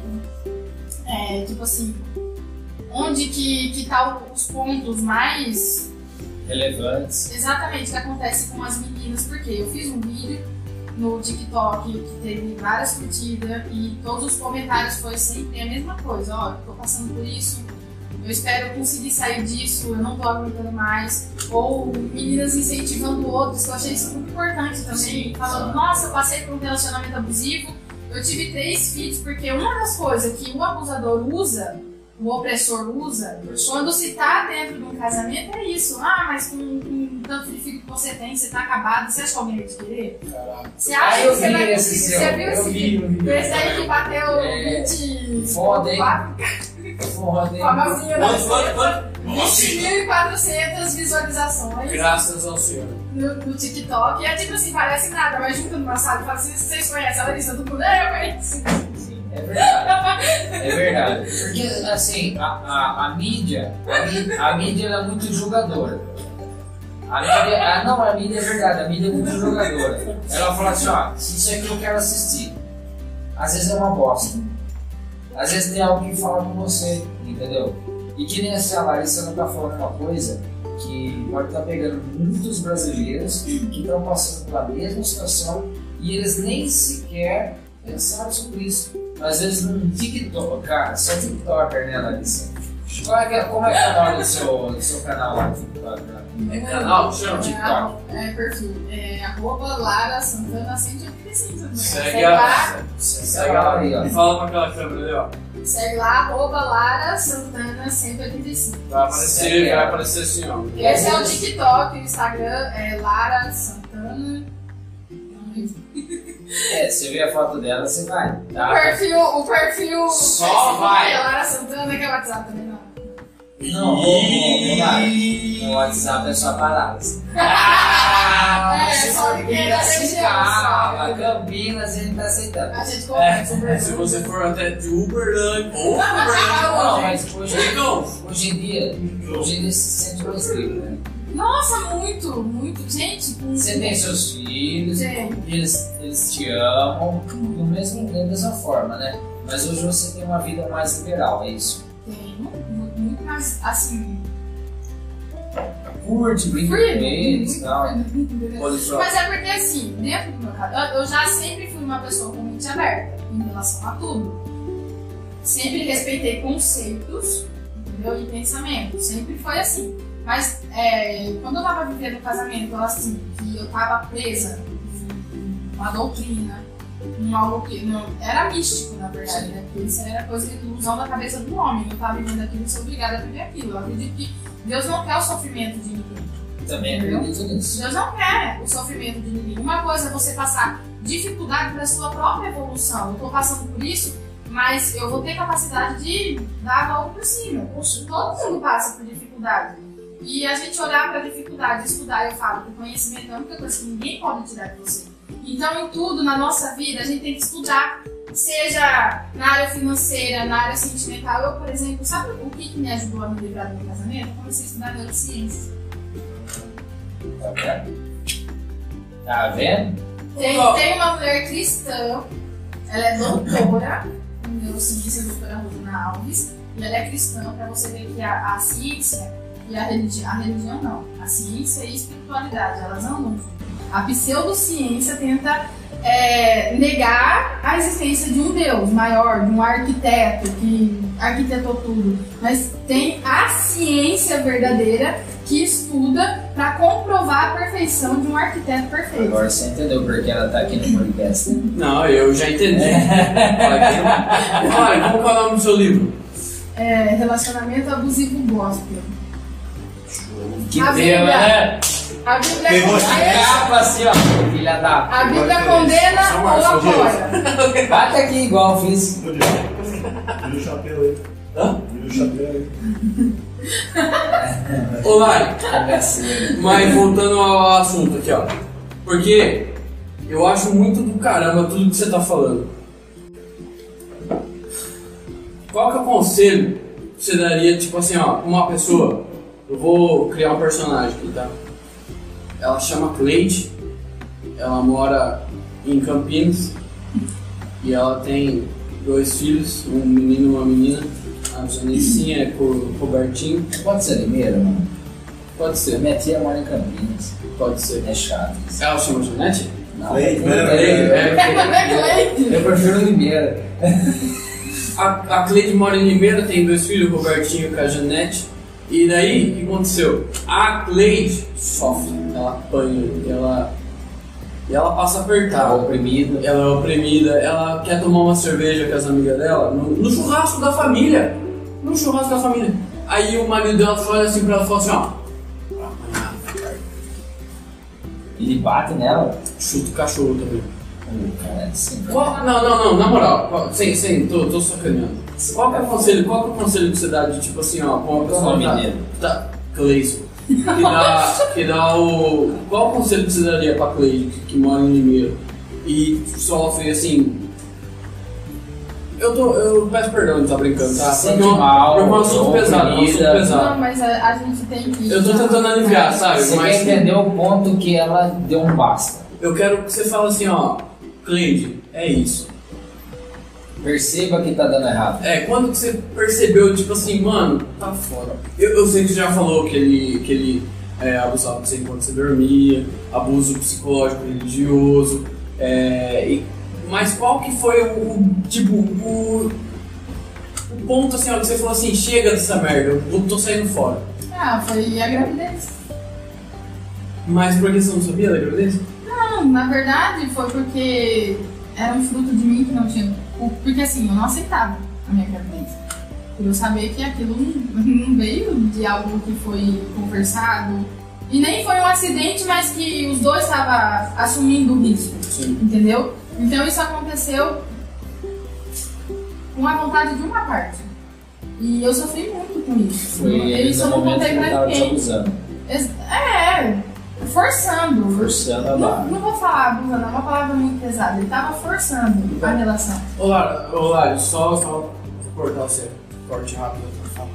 Faca, Tramontina. É isso. Chique. Aí, é, você falou que antes, Não antes, antes aqui fora, Então, nós tava conversando de tipo assim, você falou que você. Nossa, deu um branco. Você falou que você, você racismo tava. isso, tem que dar um preto. Você deu Dá um um preto. apagão na minha mente. Você falou que enquanto você tava dormindo, é, ele, ele abusava de você e tal. E, e vocês tiveram ah, o filho, o tio, o, o filho por causa disso. E, e foi, foi isso mesmo que aconteceu? Foi. Foi porque. Eu sempre disse que eu não queria outro filho. Eu sempre disse que não era momento de engravidar com tudo que eu não tava passando.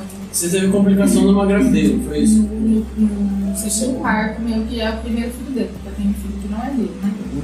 E eu tive complicação, eu quase morri. O meu filho foi internado dois meses na UTI, os médicos não me davam esperança nenhuma.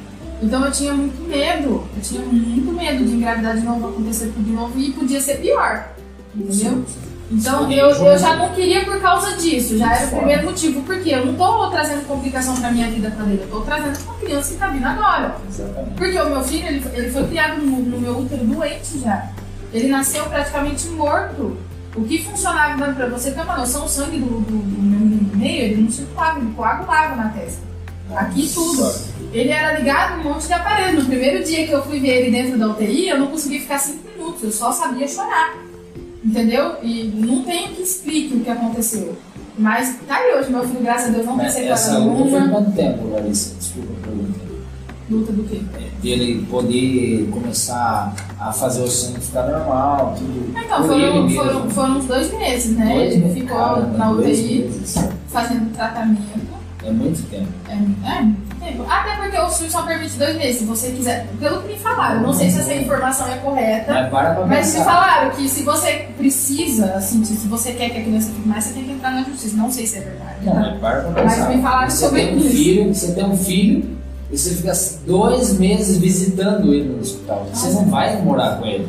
Você quer Eles não vão deixar você? dormir lá. Quando eu tive o nenê, que eu vi aquele menino, eu comecei a perguntar pra enfermeira, cadê o meu filho? Cadê o meu filho? Cadê o meu filho? E ela, ah, tá fazendo uns exames, já já ele tá aqui. Aí foi onde a. a Você ficou no máximo a- uma semana no hospital. Né? Não, eu fiquei três dias, porque eu me recuperei. Três dias rápido. depois você foi pra casa. É, E só ficou visitando. Desculpa, pergunta, você normal? Foi normal. Mas não teve tempo de fazer outra coisa. Ah. Não teve, porque eu nasci, eu, eu lembro que eu tava. Eu, eu- o médico deu o remédio pra eu segurar o neném, porque ele era prematuro. Sim. Até então a gente não tinha ciência do estado da criança, que estava praticamente morto, ele estava morrendo dentro de mim. Aí o que, que aconteceu? O remédio não segurou. Só que o meu corpo já não estava suportando mais, eu, tava, eu já- já não ficava consciente mais. Eu lembro que me levaram para a mesa de parto, quando foram me tirar da maca para colocar na mesa de parto, eu ouvi a enfermeira gritando: Ah doutor, tá caindo! Não deu tempo. Quando o doutor foi ver, eu já estava com nove dedos de dilatação, coroando, e a criança estava nascendo. Eu estava tendo meu filho no corredor do hospital é, com dor pro hospital e o médico falou assim, ele viu que o tampão do útero já, já tinha sido aberto e falou, ah, isso daqui dá dor de parto. Aí eu fui embora. No Sim. caminho, indo embora pra casa, eu comecei a ter dor pior, voltei pro hospital. Não deu isso, não foi coisa de 30 minutos. Quando eu voltei, Já teve. Né? e. Ah, a parte do Cauê? Davi nunca. Do meio. Do Cauê é o mais velho, Davi nunca é do meio, e o Miguel é a minha bolacinha terceira. É absurdo. Não, o último, o último foi tipo assim: eu vou cuidar muito mais do que eu cuido dos outros. Pega ele dá um. É, tá, Tá fortinho? As Não, umas dobrinhas parecem pãozinho, aqueles pãozinhos doces. Bisnaguinha, bisnaguinha. Tem dobra, umas três dobras no, no- Aqui, ó. No teu braço aqui, ó. É uma musiquinha linda. não, fala, não fala assim do meu Não, ele filho. não é filho. É, beleza. Manda um beijo pras crianças, vai. Um beijo. Né? Mano, Uma das questões que eu quero enfatizar no livro é que não é só mulher que, que vive em relacionamento abusivo. Eu tô com um projeto para criar conteúdo de, tipo assim, chamar pessoas que passaram por isso. E a pessoa que não quer ser exposta, eu não vou dar nome, eu vou contar a história da pessoa, entendeu? Nos Boa. vídeos, contando sobre o que aconteceu. E tem pessoas, tem homens que vivem em relacionamento abusivo também. Márcio. Ah, quem dera! Você quer uma assistência psicológica? Ah, eu quero. Você vai falar do livro, mano? Ué, é isso que eu queria perguntar pra você. Você tá em quantas páginas já desse livro? Já começou? Como que tá a produção? Você tá mantendo firme mesmo ou você tá indo devagarzinho? Então, eu tô indo mais devagar, porque eu, eu preciso chegar primeiro no objetivo, né? Assim, de como vai ser o segmento do livro. Sim. Porque, é, além de trazer um pouco da minha experiência, eu quero trazer de como está sendo pós-separação, que isso é muito importante. Você... Isso que é o foda da escrita, né? Porque você precisa imaginar o livro já completo, com quantos capítulos, onde vai começar, onde vai terminar. Aí tem que ser uma coisa que vai prender a atenção, porque não adianta você só trazer uma andamento, história. é, o andamento. A história tem que ser interessante, entendeu? Você tem que. Porque uma coisa é interessante pra mim porque eu vivi, mas eu sei, eu tenho didática pra passar isso pra outra pessoa, A didática que é foda. entendeu? Então é isso que eu tô tentando trabalhar. Porque, eu- é, como eu falei, eu quero trazer uma coisa mais casa, entendeu? Mais roda de amigas, desabafo, mas eu também quero trazer, tipo assim, é, construir encorajamento. Porque não, não, não é fácil após separação. Eu sei porque pago babá sozinha, é, eu, eu tenho que trabalhar duro para conseguir o sustento dos meus filhos. e Eu não posso abrir mão disso e, e tem muitos dias que não é fácil. E assim, eu tô usando um pouco do meu, Insta- do meu perfil do Instagram para trazer um pouco disso. Então, já- lá eu já compartilhei foto chorando, já compartilhei foto brincando. Eu conto um pouco de como tá sendo o meu dia para poder, tipo assim, mostrar que não é fácil. Não adianta falar só para as meninas assim, gente, você tá dentro de um relacionamento abusivo? Dá o primeiro passo, dá um basta. E o resto é que se dane, não é assim. Entendeu? Tem, todo uma, tem todo um processo depois do você meter o pé. Exatamente. E assim, o, o, o meu projeto em relação ao livro e, e entrar nesse assunto é trazer ajuda. Entendeu? Eu falo ainda, não é justo eu ter passado por tudo isso pra ter que ajudar alguém, mas se essa é a missão, vai valer a pena. Então, o meu intuito é, vamos supor, fazer parceria com psicólogo, com advogado, criar uma ONG pra pra tipo assim. Auxiliar. É, pra acolher. Porque às vezes a pessoa não, não sai da onde tá, porque realmente é ameaçada. Entendeu? De morte. Sim. Então, a, a gente tem onde acolher não é só falar, gente, não é só falar, é trazer informação e trazer auxílio. Entendeu? Então eu penso muito. Mas, mas sabe o que eu acho? Eu acho que a pessoa que ela tá, tipo assim, na encolha, se sentindo ofendida, mesmo ofendida, ainda assim ela, ela tem um pouco de culpa que não é dela, mas ela coloca uma culpa que foi colocada sobre ela. Como você falou da, da igreja e tudo mais, tal, não sei o. Você imagina uma pessoa que ela tá vivendo um relacionamento opressor, que tudo que ela fala e tudo que ela faz é condenado pelo, pelo parceiro dela, e de repente ela se sente tão culpada que ela não consegue sair disso. Porque eu acho que é um, é um pouco a culpa, né? A culpa de às vezes nem ser culpada. É, é isso que eu acho que é, é perigoso. A culpa de nem ser culpado, isso é bravo, é verdade.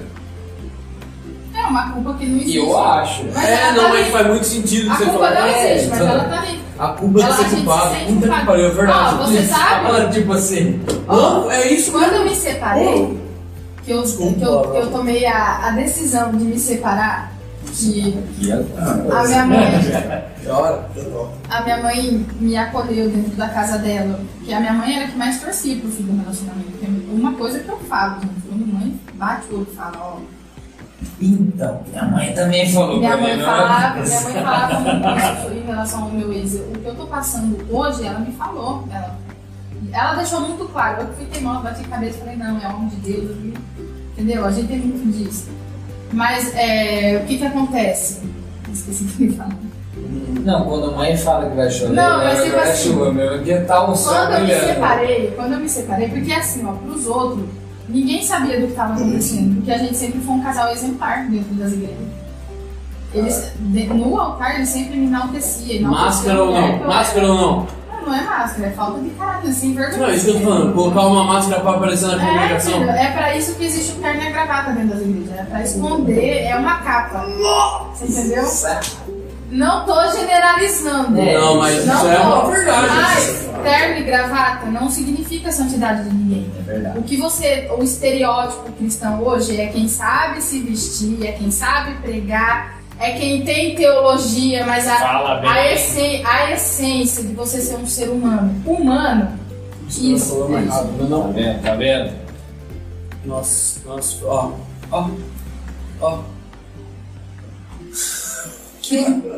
Nós não precisamos de terno e gravata, porque é pra ser boa pessoa. Cabelinho atrás. Olha nós dois lá, porque daí nós dois aparece. Lá, lá na câmera de geral. Aqui, ó. Nós não precisamos de terno e gravata, não. Nunca. Nunca. Tá bom? Vai. Ô, presta E nem saia longa, tá? Porque tem muitas que esconde amante. É, uma pesquisa que eu fiz também, posso falar um bagulho pra você? Pode. Que, que na- o Dirley veio na outra semana aqui. Ele falou que 40% do, 40%. 40% do acesso à internet, o Dirley falou, do, do acesso à internet do brasileiro é pra pornografia. 40%. E nós lembramos que 42 milhões são evangélicos e as coisas do caramba. Caramba, será que é os mesmos? Joguice. Então, não, não, vai. Fiquei preocupado. É, é um negócio que eu falo. Só que qua- 80% desses 40%, se liga, Se liga. eles pesquisam é, sexo com transexual. Tá lá. Você tá entendendo como é um número, tipo, absurdo? Porque, tipo, é um número absurdo. Então, é igual... Essa crítica que eu quis fazer por, Dir- por Dirley, eu não consegui. Que é muito perigoso nós, nós passar pano muito, assim, pra igreja, pra nego que veste terno e gravata. Ah, nós somos, somos seres humanos. Nós somos seres humanos, somos falhos, Erramos. mas todos aqueles que arrotam santidade podem ter certeza que tem alguma coisa errada. Porque aquele que é crente, de verdade mesmo, é aquele, é aquele cara que vem aqui e conversa com você de boa, igual o Dirley fez aqui, ó. Ele não tentou conversar nós de nada. Ele, eu tenho certeza que o Dirley chega de noite aí, ele dobra o joelho no quarto dele, ele fala com Deus. Ele não fica, ele não veio de terno e gravata aqui com nós. Ele veio com a camisa do sei lá do quem, veio de boa, cabelão, né? Dirley cabeludo. Não chegou aqui apontando. Não chegou, apontou o dedo, falou isso é errado, isso não, Não sei o que acusou ninguém. Não acusou ninguém. Então eu acho que, tipo assim, esses caras que ficam rotando santidade aí, ah, porque pode ter televisão na minha casa. Ah. É a pior pessoa. Porque quem é bom não precisa provar que é bom pra ninguém. Ajuda o próximo. Mas nem precisa ficar, tipo assim, é, enclausulando. É, é isso mesmo. Clausurando. Pronto, falei. Qual seria a palavra certa? Enclausurar, enclausurar. Enclausurando. Você fica enclausurando, tipo, você só pode fazer isso. Isso. Quem falou que eu só posso fazer isso? Quem falou que eu só posso fazer dessa forma? Tu fica sem ar. Ficou. Igual você. Não pode ficar sem ar. Isso é proibido. Claro, deixa uma mensagem então pra galera que tá assistindo nós. Perdão, perdão, perdão, perdão.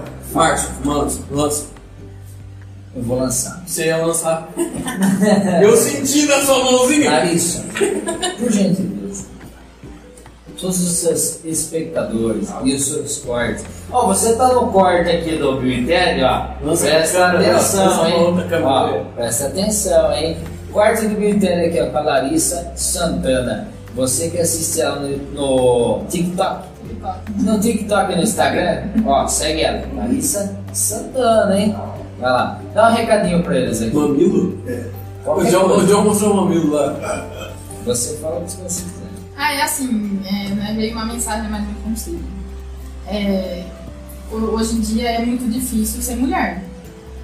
É difícil sei. A gente não tem liberdade, é, por questão de estupro, essas coisas, não adianta. Então, o conselho que eu tenho é o seguinte: meninas, estudem, procurem a independência financeira, emocional, psicológica, cuidem da saúde mental, sejam mulheres fortes, mulheres sábias, porque quando vocês forem entrar num casamento, vocês vão ter estrutura para saber lidar com qualquer tipo de situação. E quando sair fora do controle, vocês vão saber pedir ajuda.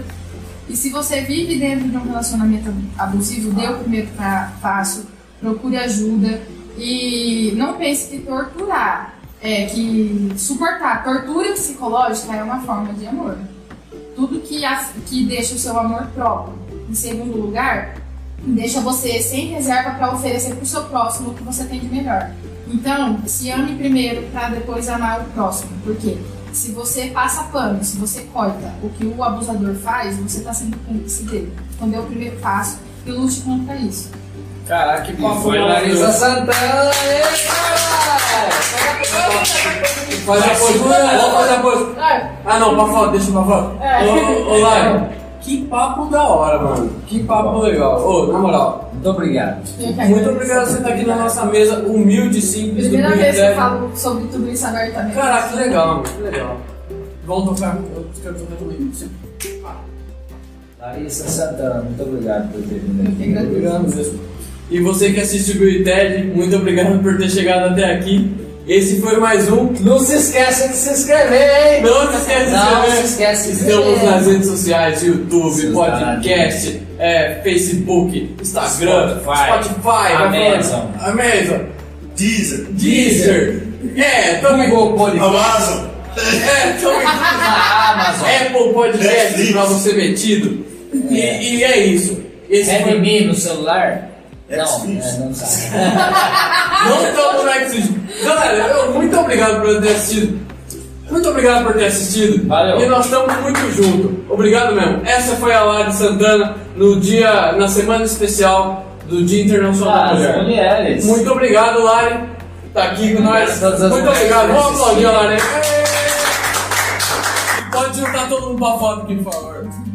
Lari, levanta, pode levantar. Olha pra aquela foto lá. Ei, John, vem, vem, John. Vem do lado do Lari Tem que fazer a pose, hein? A pose. Hã?